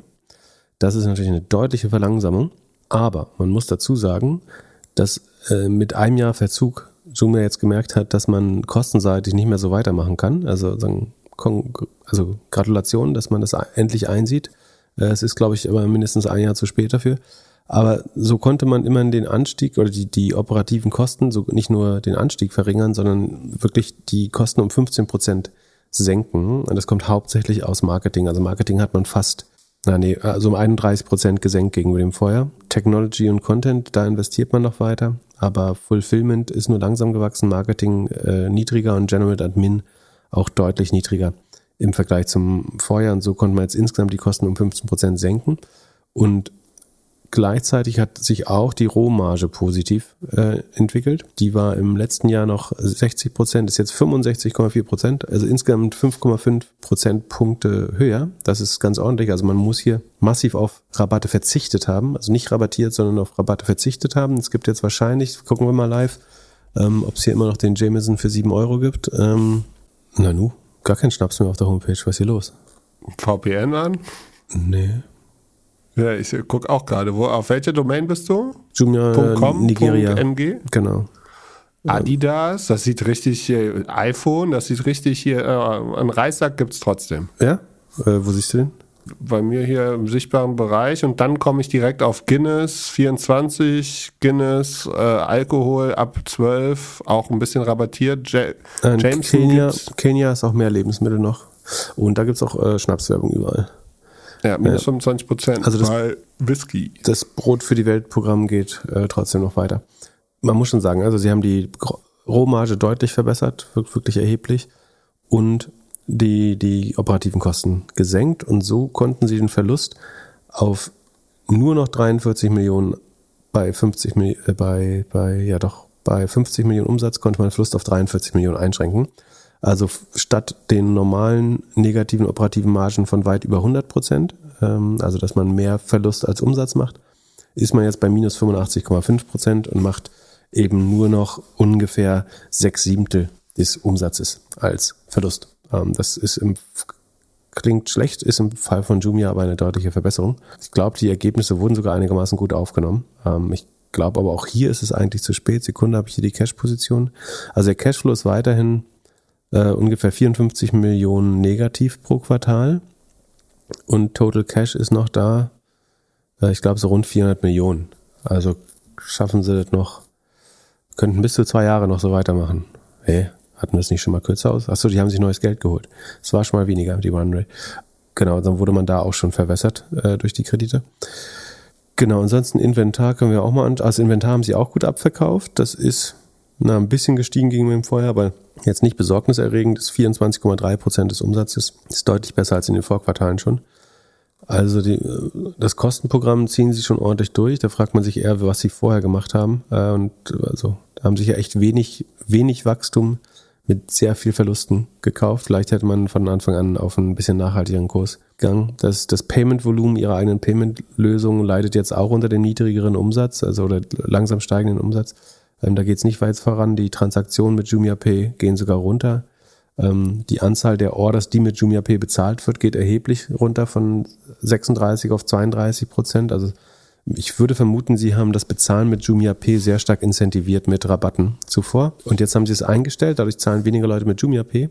Dafür verbessern sich aber alle Margen. Fulfillment wird ein bisschen teurer, aber sie haben halt gute Margeneffekte aus General and Admin und äh, den, der erheblichen Reduzierung der, der Marketingausgaben. So drängt sich jetzt trotzdem nicht auf, Jumia zu kaufen, ja, natürlich, aber es sieht weniger schlecht aus, als man, äh, also zumindest ist die, die Awareness für das äh, Kostenproblem, was sie haben, äh, setzt sich jetzt mehr durch. Äh, wie gesagt, es gab auch personale Veränderungen. Aber das führt jetzt, glaube ich, auf keinen guten Kurs. Mal 4,50 Dollar sind sie noch wert. Das ist, es ist schon wieder All-Time Low eigentlich, ne? Nee, ganz früher waren sie mal unter 3 Dollar vor der, vom E-Commerce-Boom. Naja, also eigentlich traden sie weiterhin äh, auf sehr, sehr niedrigen Niveau und also so gut das auch ist, dass man die Kosten jetzt versucht in den Griff zu bekommen, ist es halt jetzt so, dass man nicht mehr wächst und aber trotzdem minus 85,5 Prozent operative Marge hast. Also das ist ganz nett, dass man sparen konnte, aber das Wachstum ist halt jetzt auch weg. Das heißt, wenn man jetzt einfach auf dem Niveau bleibt oder leicht weiter wächst, bräuchte man trotzdem noch Milliarden, um das hier irgendwie auf einen grünen Pfad zu bekommen. Und Afrika wird sich auch nicht von heute auf morgen ähm, entwickeln. Gefahr wäre hier, dass irgendein Chinese das vielleicht noch kauft oder so, aber eigentlich ist das ja ein einziges Geld, äh, Geldkrematorium, von daher wüsste ich jetzt auch nicht, ähm, warum sich das aufdrängen sollte, es sei denn, man hat wirklich irgendwelche politischen oder strategischen Interesse dahinter. Deswegen äh, Chinesen, äh, aber eigentlich ist das als Modell in den nächsten fünf Jahren noch nicht, also auf dem jetzigen Apparat, äh, nicht, nicht gangbar, glaube ich. Ja, und ähm, eine Aktie, die schlechter läuft als Jumia, auf jeden Fall die letzten zwölf Monate und genauso schlecht wie Cloudflare, ist Farfetched. Und die scheinen auch richtig schlecht reported zu haben, weil heute minus 11,6 Prozent. Ja, da bist du, bist du da nicht auch investiert? Darüber möchte ich nicht sprechen. Okay. Du hast äh, das ist so ein Doppel-Exposure in Luxury, hä? Also du hast elf, Ja, ich habe ein Exposure in Luxury oder zwei, Apple und äh, LVMH, die super laufen, aber nicht, nicht negativ, nicht wirklich negativ. Ja, und ähm, äh, Farfetch habe ich mich wohl äh, verfangen. Äh, oder äh, ja, auf den ja. Höhepunkt reingegriffen so ein bisschen, ne? Nee, das auf keinen Fall. Das nicht. Nee, nee, nee, nee. Aber wann So- hast du das so gekauft? Wann hast du Ja, schon lange, schon lange. Als wir den Podcast angefangen haben oder bevor wir den Podcast gemacht haben. Na gut, dann hast du ein bisschen Corona noch mitgenommen, aber also Genau, ich, äh, ich war ganz weit oben und jetzt bin ich wieder ganz weit unten. Ja, so ist das im Leben. Also Farfetch vom Bild her äh, gewisse Parallelen. Also es ist so, dass man die, die Kosten wachsen nur noch um 25 Prozent äh, bei Farfetch. Ja, aber man, man spart auch äh, schon bei Demand Generation, also das ist letztlich Marketing, das nennen sie De Demand Generation Expense, äh, sind ein Sechstel niedriger als im Vorjahr. Also da äh, gibt es Sparprogramme. Wo wachsen sie denn noch? Ach, eigentlich treiben nur die Share-Based Compensation. Da haben sie geben 84 Millionen für, an Aktien raus. Das ansonsten würde man nur minimal wachsen bei den bei Selling General Admin oder bei den operativen Kosten. Und gleichzeitig der Umsatz äh, wächst aber auch nur noch mit 2%. Also minimal war im Vorjahr 5, 582, 583 Millionen, jetzt sind es 593 Millionen, 2% Wachstum ungefähr. GMV ist sogar rückläufig. Das äh, ist um 5% gesunken gegenüber dem Vorjahr. Liegt einfach daran, dass man jetzt äh, offline wieder ganz gut Luxury shoppen kann und vielleicht auch das, ich glaube, Farfetch, da würde ich jetzt sagen, das sind eben nicht nur die Leute, die sich leisten kann, sondern die auch glauben, sie kriegen über Internet äh, dann doch nochmal Designerware günstiger. Und im Gegensatz zu LVMH, die ich glaube, die konjunkturell relativ resilient sind, ähm, weil die reichen Leute die Konj- Konjunktur relativ wenig juckt, ist es bei Farfetch, glaube ich, so, dass ein Teil der Klientel einfach schon preissensibel ist ähm, oder einfach Budgetrestriktion hat, also kein Geld. Und das schlägt da vielleicht die gesamtwirtschaftliche Lage ein bisschen mehr zu. Aber auch das Reopening natürlich immer noch, was äh, zu, im Vergleich zum Vorjahr vielleicht noch ein bisschen drauf drückt. Aber wenn die jetzt alle ihre G-Klassen wieder verkauft haben, dann haben sie ja wieder Klam äh, Geld für Klamotten. Hast du schön die News eingestreut, dass so viel G-Klassen wie noch nie auf dem äh, auf den Marktplatz, auf irgendeinem Carvana oder was war, war. Ähm, und mit dem Kommentar Crypto Bros are hurting. Ähm, die die, äh, die Urexporte der Schweiz nach China sind auch gesunken, äh, nicht gesunken, aber verlangsamen sich deutlich. Also so, was wollen wir noch zu Farfetch sagen? Ach so, und auch die, da müssen wir jetzt sagen, das ist ja ein Handelsgeschäft, auch da müssen wir es in, in, ins Inventar schauen. Und zwar letztes Jahr lagen zu diesem Zeitpunkt, äh, also im, im Q3, Ende Q3, ungefähr 20 Prozent des GMVs bei Ihnen im Lager. Schätz mal, wie dieser Wert heute aussieht. Doppelt so hoch. Ja, das wäre schön. Es sind 47,6, also noch mehr als doppelt so hoch. Äh, man hat 460 Millionen an Ware im Lager. Brauchen tut man für das Geschäftsmodell offenbar nur ein Drittel davon. Also zu, zu, in, zu besten Zeiten hatten sie nur 14 Prozent des Umsatzes oder des, des GMV als Inventar. Das ist natürlich ein bisschen geprägt vom, wie viel First-Party und Third-Party-Umsatz sie machen. Also Farbfletch ist ein Händler und Marktplatz ähm, gleichzeitig. Aber äh, richtig effizient ist das nicht. Und auch da hast du eigentlich wieder diese Abschreibungsgefahr, dass sie diese Sachen nur noch stark rabattiert verkaufen können. Wobei man sagen muss, im Moment haben sie die Rohmarge noch gut im Griff. Die ist über dem Vorjahr. Vorjahr war es 43,3, das war auch der Tiefspunkt. Jetzt ist es auf 45 wieder hoch. Sie hatten ähm, während Corona aber auch zwischenzeitlich Gross Margins von über 53 Prozent. Also so richtig gut ist die Rohmarge noch nicht. Jetzt haben sie sie leicht verbessert, sie haben das Marketing eingeschränkt, aber das Inventar, das sie wahrscheinlich ähm, weit im Voraus schon gekauft haben, das bleibt liegen. Und da haben sie quasi eine halbe Milliarde Zeitbombe im Lager. Ähm, das sollte die Fulfillment-Kosten erhöhen. Sekunde, weisen sie die extra aus. Die sind ungefähr nur ganz leicht gestiegen im Vergleich zum Umsatz. Ähm, obwohl, nee, der, Umsatz, der GMV ist ja niedriger. Ja, aber es einigermaßen hält sich in, in Grenzen, ist gar nicht so schlimm. Ja, aber ja, bin ich auch skeptisch. Da würde ich fast überlegen, dagegen zu wetten. Einfach wegen dem. Also, sie haben einen schlechten Outlook gemacht. Die Aktie ist gesunken. Also, äh, guck mal, wie sie heute steht. Der Markt ist ja jetzt offen. Äh, After Hours war minus 10, jetzt minus 15 bestimmt.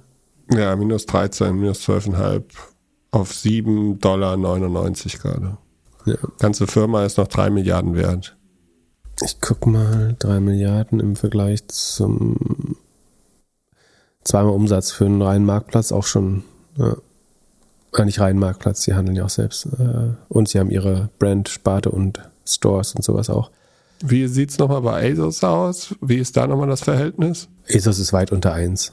Aber das ist jetzt auch nicht so 100% vergleichbar. Ich glaube, Farfetch kann auch tiefer gehen, ehrlich gesagt. Aber du solltest natürlich nicht handeln, sondern stur bleiben. Äh, Also lass dich nicht, dass ich nachher schuld bin. ja, ich werde jetzt nicht gegen deine Aktie. Das ist gemein. Oh, mach- Aber mach- das, mach ruhig. also Mach, komm. Das Inventar behalten wir mal im Auge. Das sieht mir, also sie, was ist denn der Umsatz? Sekunde, der Umsatz ist, ihr eigenes Revenue ist 600 rund und 480 haben sie am Lager. Deswegen ist der Cashflow auch brutal negativ. Also das Operat, das haben wir noch gar nicht gesagt, wie ähm, operative Marge ist minus 30 Prozent bei Nullwachstum. Das ist auch nicht gut schon mal. Also nicht wachsen und 30 Prozent Geld verlieren.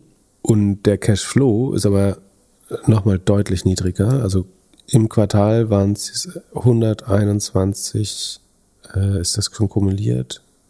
Ja, also äh, auf Jahresbasis sind es 520 Millionen, die sie quasi an Cash geblutet haben. Nicht so schön. Bin gespannt, ob sie irgendwie ihre, ihre Inventare da loswerden. Das wird ein paar Quartale dauern, glaube ich. Du musst ja für die Attraktivität trotzdem die neue Ware kaufen. ne? Du kannst ja nicht sagen, wir kaufen jetzt einfach nichts Neues mehr, sondern verkaufen erstmal das alte. Dann hast du nämlich schlechte Conversion Rate, weil du, wenn du da überall irgendwie äh, Sommer, Herbst 21 äh, oder schon 22 äh, noch kleben hast, dann sieht die Seite ja Quatsch. Also dann gehen deine Conversion Rates runter. Also du brauchst auch neue Ware für die Attraktivität des Sortiments. Und gleichzeitig musst du die alte darunter noch abverkaufen. Das ist super. Und du kannst nicht den Sale auf die gesamte Ware machen, weil dann kaufen die Leute nur die neue Kollektion. Äh, Im schlimmsten Fall. Es ist nicht so einfach, da wieder rauszukommen, wenn du einmal zu viel Inventar hast. Aber das werden wir noch ganz viel sehen ähm, in diesem und nächsten Jahr. Das bin ich gespannt, wer damit gut umgehen kann. Wie gesagt, Jume hat es gar nicht so schlecht gemacht. Ja, wir werden weitere Quartale draufschauen. So, da spricht der gebrochene Ich bin Mann. gespannt. Ich bin, bei, bin, ja, bin gerade noch schockiert, wie viel man für Unterhosen ausgeben kann. Ah, ah. Lass uns weitermachen. Was ist mit Bike 24 los? Der Fahrradhype auch bald vorbei? Da würde ich mal Ja sagen. Wurde in unserer Community äh, und ich glaube einmal per Instagram oder so gefragt, äh, ob wir uns das mal anschauen könnten. Die haben ja am Höhepunkt des Bike-Wahnsinns ein IPO gemacht äh, letztes Jahr. Ähm, dazu Glückwunsch, das war sicherlich gutes Timing. Das Szenario war letztes Jahr so, Corona. Man konnte nicht viel reisen, man konnte nicht viel machen. Viele Leute haben ihr Heil in der Natur gesucht, äh, angefangen zu joggen, Yoga zu machen äh, und viele auch Fahrrad zu fahren, ähm, weil auch manche, weil sie öffentliche Verkehrsmittel äh, meiden wollten, manche, weil sie das wirklich zur Erholung oder als Sport gemacht haben. Und das hat so Blüten getrieben, dass gewisse Fahrradtypen, also Gravelbikes zum Beispiel, also so eine Mischung aus äh, Mountainbike oder Trekkingbike und äh, Rennrad oder äh, ein sehr einfaches Trekkingbike, dass die einfach komplett ausverkauft waren in gewissen, äh, von gewissen Marken äh, zumindest und du konntest die nicht mehr kriegen. Viele Viele Fahrräder gab es nur noch auf Vorbestellung und so weiter und so fort. Da haben alle komplett ihr Inventar leer verkauft, zum Beispiel, äh, kann, man, kann man sagen. Ähm, das ist natürlich das Beste, was dir passieren kann als Händler. Ähm, außer dass du dann irgendwann äh, Conversion Rate Probleme bekommst, weil du äh, die Leute nicht mehr einkaufen kannst, weil du zu wenig Inventar hast. Das ist wiederum auch nicht gut. Aber es war auf jeden Fall das Boomjahr. Die letzten zwei Jahre waren absolute Fahrrad-Boomjahre. Mit die, auf diesen Wachstumszahlen hat Bike24 es an die Börse geschafft. Und jetzt wächst man gegenüber dem Vorjahr immer noch 13 Prozent. Das ist äh, eigentlich gar nicht so schlecht. In, Im Dachraum, also Deutschland, Österreich, Schweiz noch um 11 Prozent. Rest von Europa schon leicht negativ. Rest der Welt auch negativ. Äh, Spanien, Italien, Frankreich, wo man sehr stark äh, investiert hat, glaube ich, äh, gerade. Da wächst man dreistellig, aber auf einem sehr niedrigen Niveau noch das bereinigte EBITDA ist dann so tatsächlich auch positiv. Also was man sagen muss, bei diesen steigenden Umsätzen sind, sind die, ist das Bruttoergebnis aber runtergegangen. Und Bruttoergebnis ist letztlich die Rohmarge, also der Umsatz nach Aufwendung für Handelswaren, Gebrauch, Verbrauchsmaterialien und Betriebsstoffe. Die Kosten sind nämlich um 22 Prozent gestiegen. Und so ist jetzt trotz der 13 Prozent mehr Umsatz 8 Prozent weniger Bruttoergebnis übrig geblieben. Ähm, wahrscheinlich, weil man auch da mehr rabattieren musste, äh, einfach, um Ware loszuwerden.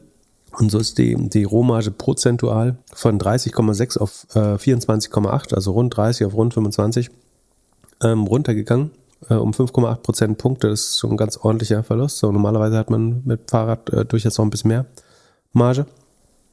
Und das dann tatsächliche Periodenergebnis ist von im Vorjahr 1,4 Millionen positiv auf minus 2 Millionen gedreht. So, das denken wir so, minus 2 Millionen ist ja noch ein junges Unternehmen. Das, nächstes Jahr zieht das Wachstum vielleicht auch wieder an. Das kann ja alles klappen.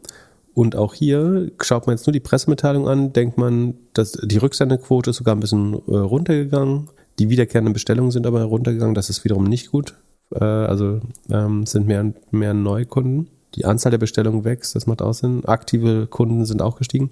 So, das klingt jetzt alles gut auf der Pressemitteilung, aber da muss man sich dann eben auch den gesamten Jahres, äh, den nicht Jahres, sondern neun Monatsbericht durchlesen. Und auch hier ist der Teufel, also sowieso waren das jetzt keine Superergebnisse, obwohl im Vergleich zum Vorjahr, äh, das ja super gut war, auch gar nicht so schlecht. Aber jetzt ist wieder das gleiche Problem, was wir eben schon beschrieben haben. Und zwar schaut man dann in die Inventories, die jetzt hier Vorräte heißen auf Deutsch, äh, in, in der Bilanz. Dann sind die von 68 Millionen auf 96 Millionen ganz erheblich gestiegen. Ähm, das müssten na, nicht 30 Prozent rund sein oder einfach auch 32 Millionen mehr Inventar bei fast gleichem äh, oder bei niedrigerem Rohergebnis.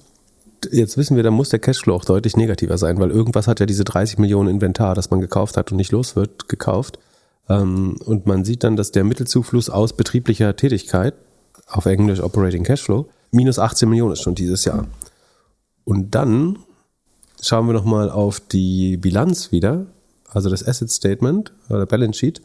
Ähm, da sieht man nämlich, dass die Zahlungsmittel und Zahlungsmitteläquivalente ebenfalls nur noch 20, 21 Milliarden betragen. Das heißt, die müssen sich jetzt Mühe geben, dass sie ihre 100 Millionen Inventar, das sie haben, nicht zu verlustreich abverkaufen. Ansonsten kommen sie sehr schnell in äh, sagen Liquiditätsprobleme, würde ich vermuten. Ne? Also äh, im Moment laden sie das Lager auf, kriegen es nicht schnell genug verkauft ähm, machen dabei einen kleinen Verlust, aber vor allen Dingen machen sie einen großen negativen Cashflow, weil sie Barmittel in Ware umtauschen. Das kann man nur beschränkt lange machen, wenn man die Ware nicht auch irgendwann wieder verkauft. Ähm, also auch hier das Inventar- und Cashflow-Problem, was sich auf den ersten Blick noch nicht sofort zeigt, weil die Zahlen noch ganz ordentlich aussehen. Aber das muss man jetzt sehr kurzfristig lösen. Ich, ich glaube, nächstes Jahr wird ein gutes Jahr. Also wer sich neue Fahrräder kaufen will, Q1 ist wahrscheinlich, um sich äh, günstig Fahrräder zu kaufen, könnte ich mir vorstellen. Und das trifft ja, jetzt. Ich schaue gerade auf der, auf der Webseite, ist alles noch so minus 16 Prozent, 23 Prozent. Also äh, sieht jetzt noch nicht so aus, als ob das hier, als ob die hier sich richtig von den Fahrrädern lösen wollen. Ja, ich guck mal parallel, was gibt's noch? Rose Bikes vielleicht? Aber wenn du auf den. Ah, auf da den ist gut, da ist jetzt gerade Black Week. Apropos Black Week, da muss man auch gleich was zu sagen. So, gucken, was die D2C-Marken machen die Webseiten, die direkt verkaufen, werden ja nie hart in Sale gehen, oder? Naja, wenn, du, wenn du zu viel bestellst, also du hast ja eine Supply Chain beim Fahrrad, ne? du kaufst die Rahmen irgendwie in der Regel, ich würde schätzen, aus China ein, die Komponenten, äh, weiß nicht, wo, wo Shimano produzieren lässt. Äh, das ist ein japanisches Unternehmer, lassen bestimmt auch außerhalb von äh, Japan produzieren. Ähm, also du hast eine Supply Chain, die nicht so ganz einfach ist. Ne? Also du brauchst viele verschiedene Teile äh, zum gleichen Zeitpunkt. Ähm, und das war jetzt die letzten Jahre auch ein bisschen disruptiert. Äh, ja, wann kauft man? Ich meine, gut, Black Friday kann günstig sein. Ich glaube, nächstes Jahr wird es auch noch günstig bei den Fahrradherstellern werden wieder, ähm, wenn das ganze Inventar abgebaut werden muss. Äh, Im schlimmsten Fall muss man, kann man es aus der Insolvenzmasse kaufen, muss man sehen. Erinnerst du dich noch, wir waren ja auf so einem E-Commerce-Talk äh, letzte Woche. Erinnerst du dich noch, was mein Tipp war für Verkaufen, verkaufen, verkaufen. Also auf jeden Fall jetzt so schnell wie möglich, so günstig wie möglich Discounts machen, bevor das Geld der Kunden weg ist. Genau. Also verkaufen, verkaufen, verkaufen ist ein bisschen einfach, genau, aber sagen, Umsätze vorziehen, habe ich es gesagt. Also Abverkauf vorziehen. Das heißt, während des Black Fridays und im Ende des Weihnachtsgeschäfts würde ich glauben, dass gegen Ende dieser Perioden die Budgets einfach auch alle sind bei vielen Konsumenten. Also kein Geld mehr da ist. Ähm, dann kann man vielleicht noch mit Klarna kaufen oder so, aber ich glaube, dass die Conversion Rates da sinken werden und dann Leute noch mehr Shops auf ihrer Ware sitzen bleiben. Äh, und deswegen hielte ich es für schlau, einfach jegliche Aktion einfach so früh wie möglich zu starten, um einer der ersten Parteien, eine, eine der ersten Parteien zu sein, die ihren Wallet Share vom Konsumentenbudget äh, noch einfahren kann verstehst du, inwiefern die Amazon-Nachricht, die ich dir hier in das Trello-Board kopiert habe, damit zusammenhängt? Mm, nee. Das hat mir Fabi von MyDeals gerade geschickt und meinte, äh, was hat er geschrieben? Das ist ein Boss-Move oder so. Sekunde, so würde ich es nennen. Äh, Amazon ist wieder allen einen Schritt äh, voraus, äh, hat er es kommentiert. Ich hoffe, das ist okay, dass ich hier jetzt die Nachricht vorlese, äh, aber ich will nur die Quelle nennen. Ähm, also, ich lese mal vor. Amazon hat äh, auf ihren Webseiten im Moment ein klein, kleines Fenster, wo drin steht, wenn Sie vom 18. bis 28. November, also das ist die Zeit vom Black Friday, ein Produkt mit dem Black Friday Deal-Zeichen kaufen, das von Amazon verkauft wird und der Preis vor dem 5. Dezember um, äh, also Mitternacht, weiter sinkt, erstatten wir automatisch die Differenz. Wir informieren Sie per E-Mail, sobald äh, wir Ihre Erstattung bearbeiten. Wie geil. Also, was, was bewirkt das in der Konsumentin, im Konsumenten? Ich kaufe alles bei Amazon natürlich. Ja, das Gute ist, du musst jetzt nicht aus Angst auf den Black Friday warten, sondern was sie sagen ist, wenn das beim Black Friday günstiger werden sollte, dann erstatten wir dir die Differenz. So, ja, und auch danach. Wann ist denn Black Friday? Ist der am 5. Dezember oder ist der davor? Der Black Friday ist am 28. November. Äh, Sekunde, aber äh, nächste Woche. Sie können nicht 28. Ist am, ähm, also inklusive Cyber Monday ist ihre. Also was Sie schreiben ist quasi, wenn Sie von heute bis zum Cyber Monday ein Produkt mit dem Black Friday kaufen und es danach billiger wird, also inklusive des Black Fridays und des Cyber Mondays, also es gilt für die Zeit jetzt gerade, es gilt für den Black Friday und für den Cyber Monday und die Zeit bis zum 5. Dezember. Ähm, wenn ich in diesem ersten Zeitraum kaufe und es wird entweder später vor Weihnachten günstiger oder aber auch beim Cyber Monday oder auch beim Black Friday, dann bekomme ich Differenz erstattet. Und was bewirkt das jetzt? Ich brauche ich brauch nicht mehr taktieren. Ich muss nicht mehr überlegen, wird das zum Black Friday günstig? Weil ganz viele Leute sehen gerade Dinge und sagen, das spare ich mir zum Black Friday, kriege ich nochmal einen 20 Euro äh, Gutschein per E-Mail zugeschickt. Und was Amazon jetzt macht, ist sagt, mach dir keine Sorgen, sondern kaufst halt einfach jetzt, wenn es günstiger werden sollte, wenn eine Aktion kommt, wo dieses Produkt deutlich günstiger ist, dann erstatten wir dir, du kannst bei uns nichts falsch machen. Wir erstatten dir das Geld und deswegen lehn dich zurück, kauf jetzt. Du wirst die Entscheidung definitiv nicht bereuen, weil es wird nicht billiger bis Weihnachten. Und wenn es billiger wird, dann erstatten wir es dir. Und das ja, ist genau, das was ich gesagt habe, Umsätze vorziehen. Weil das sorgt dafür, dass ich jetzt statt auf Black Friday zu warten und zu taktieren, es gibt ganz viele Sachen, die ich, also Dinge, wo, die ich, die planbar sind, wo ich sage, du kaufst halt zum Black Friday oder Cyber Monday, weil warum soll ich das nicht einfach mitnehmen? So, wenn ich genau weiß, ich muss jetzt irgendwelche Küchen, Küchenutensilien kaufen oder weiße Hemden oder blaue Chinos oder irgendwelche Dinge, die ich immer kaufe. Sondern würde ich es natürlich immer am Takt machen. Und Amazon sagt mir einfach, ist vollkommen egal, wann du es machst, weil wir geben dir automatisch den Black Friday, den besten Preis, den du in dieser ganzen Periode ähm, bis zum Cyber, von heute bis zum Cyber Monday haben willst, den geben wir dir. Das führt genau zu dem, was ich gesagt habe. Sie machen das ja noch mit Dynamic Pricing. Also Sie nehmen ja nur den Preis, den Sie auf den anderen, ganzen anderen Webseiten sehen. Das bedeutet auch, dass wenn auf irgendeinem anderen Shop das Produkt am 4. Dezember günstiger angeboten wird, wird es auf Amazon auch günstiger sein. Und Sie nehmen einfach die komplette Luft aus dem Markt. Hm. Und ich meine, die Einschränkung ist, es von Amazon verkauft wird. Ne? Also ich bin mir nicht sicher, ob das für die Third Party gilt. Also wenn der Händler ganz günstig verkauft. Weil ansonsten könntest du als Händler ja ein Produkt sehr günstig verkaufen und dann müsste Amazon allen anderen die äh, Differenz zahlen. Das würde ja nicht gehen. Das heißt, es gilt wahrscheinlich nur für Amazon Retail, also ihr eigenes Angebot, bevor jetzt alle anfangen zu shoppen. Aber ich glaube, es ist mega schlau, weil also nichts ist besser als entweder die Choice zu reduzieren, die Auswahl zu reduzieren oder die die Wahrscheinlichkeit, dass ich einen Verkauf später, einen Kauf später bereue, weil ich einen besseren Preis sehe, das ist kein schönes Erlebnis. Ähm, das, diese Sorge nimmt Emma sie mir einfach mit einem kleinen Statement, was einfach mega, mega schlau ist, glaube ich. Gut, aber die Preise zu vergleichen macht man eigentlich doch im Nachgang nur, wenn man vorher entweder bei Idealo gearbeitet hat oder irgendwie so ein Geizkragen-Portal äh, managt.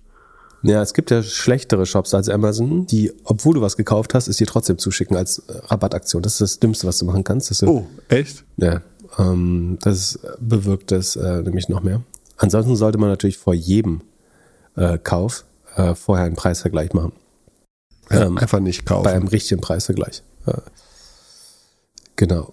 Wir haben vorhin angeteasert, ähm, dass sagen, eins unserer äh, D-Local ist ein Payment-Anbieter, äh, wo ja immer eine rote Leuchte schon angehen sollte, aus Uruguay. Die versprechen, dass sie großen westlichen Konzernen sozusagen den Payment-Markt, Zugang zu der Bevölkerung quasi in Emerging Markets in Südamerika, äh, unter anderem und anderen Ländern liefern.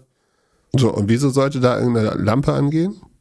Bei Payment immer. Und in der dr dritten Welt sowieso. Das haben wir letztes Mal schon beschrieben, äh, dass man da vorsichtig sein sollte. Hier ist es jetzt so, dass ein, einer der bekannteren äh, und fähigeren Shortseller, nämlich Carson Block von äh, Muddy Waters Research, announced hat, dass sie short sind und ein, dementsprechend auch einen Bericht, äh, der seine Thesen äh, unterstützt, äh, rausgegeben hat.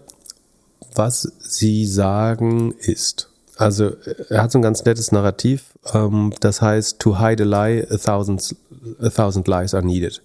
Also wenn du eine Lüge verstecken willst, brauchst du tausende von Lügen. Ähm, dann was er damit inszenieren will, ist, dass wenn du die Bücher guckst, äh, also die Bilanzen frisierst, dann musst du auf ganz viele Stimmigkeiten achten untereinander. Also du kannst nicht einfach eine Zahl verändern, sondern du musst schauen, ist die Wachstumsrate jetzt noch plausibel, ähm, sind die relativen, also ist die Take Rate, überleg mal, du, du würdest bei einem Marktplatz eine Zahl, äh, eine Zahl äh, frisieren. Sagen wir mal, du würdest den Umsatz von Jumia frisieren. Will ich nicht unterstellen, dass die das machen, nicht im geringsten, ne? aber ähm, nur als Beispiel. So dann müsstest du zum Beispiel das Verhältnis zum GMV mit frisieren. Also müsstest du auch das GMV erhöhen. So. Und jetzt müsstest du, weil der Umsatz steigt, müsstest du auch die Fulfillment-Kosten äh, mit frisieren. Weil ansonsten würde jemand sagen, hä, warum ist denn, dann würde ich jetzt im Analysten-Call fragen, warum ist der Fulfillment auf einmal so günstig im Vergleich zum Umsatz? Das heißt, du hast tausend Abhängigkeiten unter diesen Zahlen und deswegen sind diese, diese Relationen zwischen den Zahlen, die ich oft berechne in unserem Sheet, äh, auch so wichtig. Weil daraus siehst du eigentlich, ob Dinge effizienter, besser werden oder eben auch frisiert werden. So.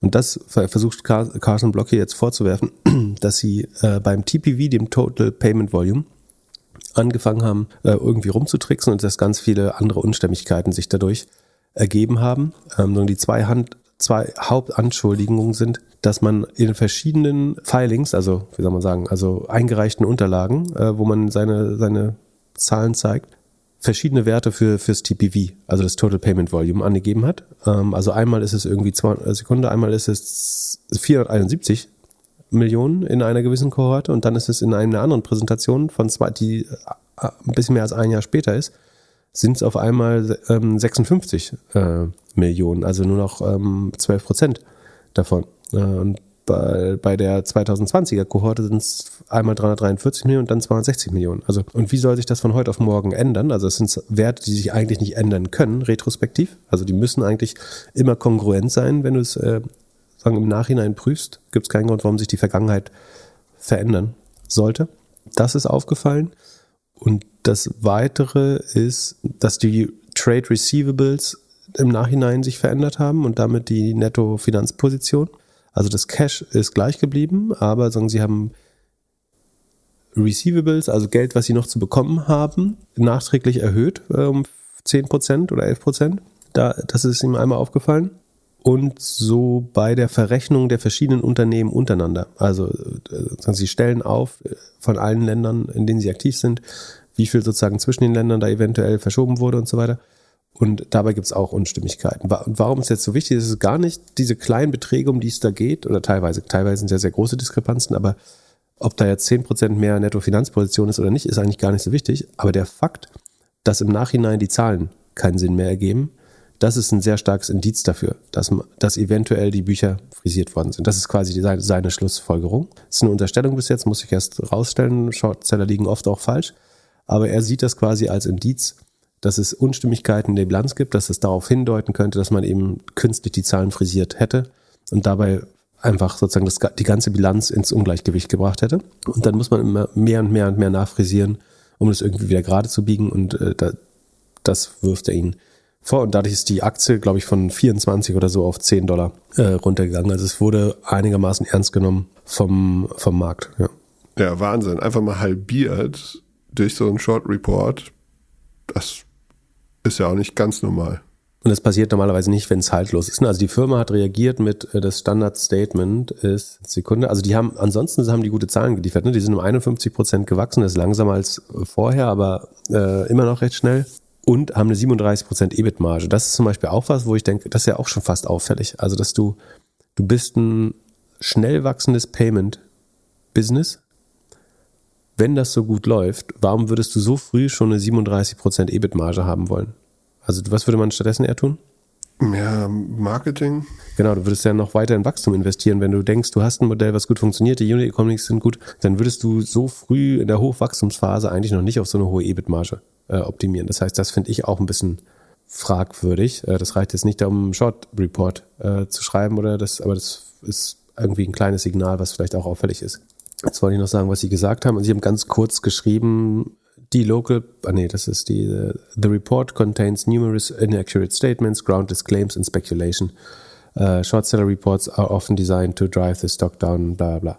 Um, ähm, also ist so die Standardaussage, dass du sagst, dass äh, verschiedene also verschiedene falsche Zahlen dort angegeben worden sind, sind und so weiter. Obwohl das ja aus ihren Zahlen kommt. Also eigentlich kann es nicht, es ist sehr unwahrscheinlich, dass es inakkurat ist, weil es basiert 100% auf ihren eigenen Filings.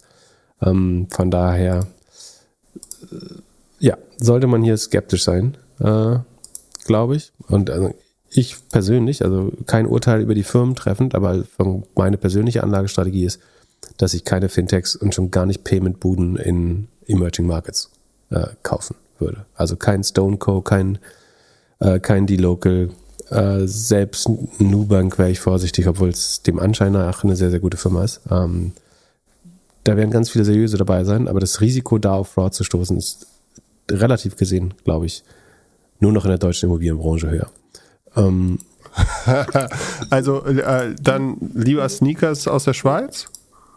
Genau, ähm, ich habe letztes Mal geprahlt, dass äh, Noahs Wette mit mir, äh, der hat ja so einen Fix, fand er, also es war ja früher auch ein gutes Modell, gegen On mit mir gewettet und ich war eher auf der On-Seite ähm, und habe mich schon als Gewinner gewähnt. Ähm, aber auch On hat nicht perfekte Zahlen abgeliefert.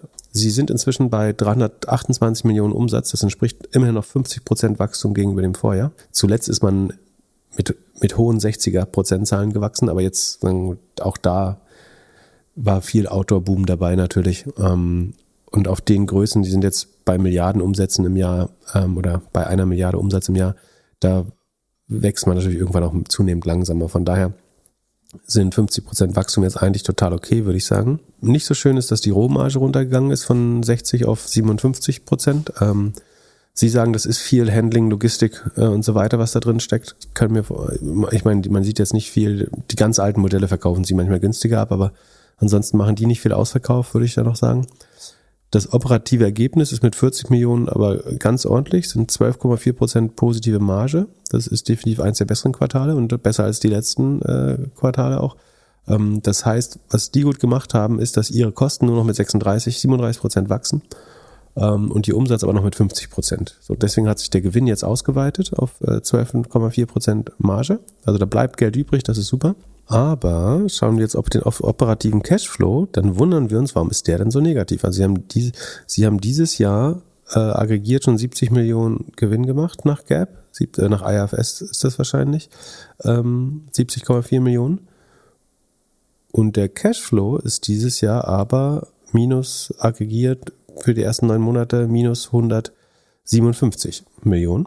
Und auch hier wird so, äh, staut sich so ein bisschen äh, das Lager auf.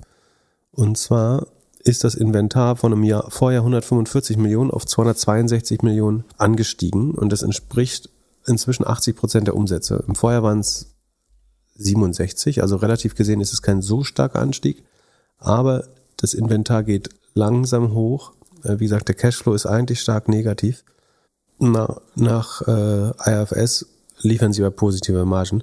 Da muss man gucken. Ich glaube, dass es von den Zahlen her noch besser aussieht als fix, ehrlich gesagt. Aber ähm, sind jetzt nicht mehr 100% perfekte Zahlen, äh, würde ich sagen. Aber trotzdem, ne, wächst 50%. Ich halte es für eine große Erfolgsstory, die Firma. Muss man jetzt gucken, ob, sie, ob sich das Inventar weiter aufstaut. Also die ersten Anzeichen sind auf jeden Fall, dass es relativ zum Umsatz wächst. Muss man ein bisschen gucken. Also es wäre jetzt ein Wunder, wenn die als einziger keine Abverkaufsprobleme äh, hätten. Natürlich. Ne? Also die, Nike hat ja erhebliche Rohmargenprobleme äh, gehabt zuletzt. Also dafür, äh, die würden sich freuen, wahrscheinlich die Rohmarge von On zu haben gerade. Von daher, so ich guck mal, wo Nike gerade ist. Äh, ja, ähm, ist auf 44 Prozent gefallen die Rohmarge. Die war schon mal deutlich besser zuletzt. Ja, ist jetzt bei 44, also das ist im August, ja, also geht runter. Von daher ähm, ist das alles noch äh, Jammern auf hohem Niveau bei On aber nicht, nicht mehr ganz perfekt. Ja.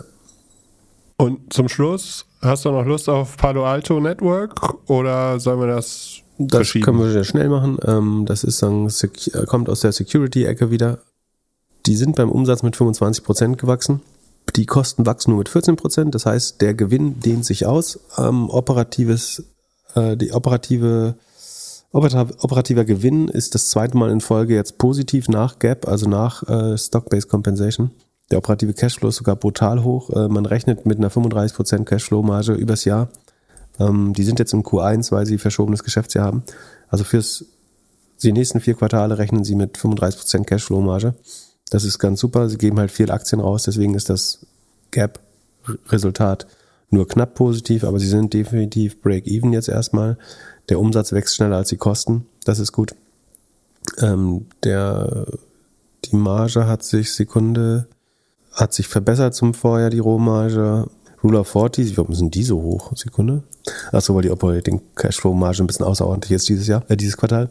Die Magic Number sieht sehr niedrig aus. Das liegt daran, dass das Quartal immer, das erste Quartal ist immer schlecht für die. Also deswegen kann man sich von der Magic Number, die ist jetzt 0,08, das wäre ganz desaströs eigentlich, aber die, das ist, die ist im ersten Quartal bei Palo Alto Networks immer schlecht. Also da gibt es so Saisonalität, die steigert sich über das Jahr, bis sie maximal ist im vierten Quartal. Das heißt, da äh, muss man jetzt nicht, muss man drauf gucken, aber noch nicht äh, Alarm ausrufen. Ähm, alles andere sieht eigentlich ganz gut aus. Ich glaube, die Aktie hat auch sehr positiv reagiert. Ähm, also insbesondere die angekündigte hohe Free Cashflow Marge ähm, und auch das Ge Gewinnziel, äh, Entschuldigung, das Umsatzziel, da war der Markt sehr zufrieden mit. Ähm, ja, heute plus 8 Prozent. Genau. Und auch eine Aktie, die man auf jeden Fall die letzten zwölf Monate hätte haben sollen, weil die ist gerade mal minus 2,4 Prozent runter. Hm, und also. das ist, die, die plus 8 Prozent sind gegen den Markt. Ne? Also Tech ist heute eher negativ, äh, ist rot. Also ich bin kurz davor, grün zu drehen hier bei mir. Ja, also das das, was wir so vor einem Jahr angefangen haben zu sagen, äh, dass Cybersecurity wahrscheinlich relativ outperformt den Software-Sektor, das scheint äh, wahr zu werden. Ähm, macht, macht ja auch Sinn, aber auch, äh, ewig werden natürlich auch die immun nicht sein. Ne? Also auch da kann man sich vielleicht auf Probleme vorbereiten irgendwann, aber relativ gesehen zur Software sieht das erstmal ganz gut aus. Dann schönes Wochenende. Falls ihr uns nächste Woche schon Dienstag hören und sehen wollt, wir sind auf der Trade-Off und bis dahin, bleibt stabil. Peace. Ciao, ciao.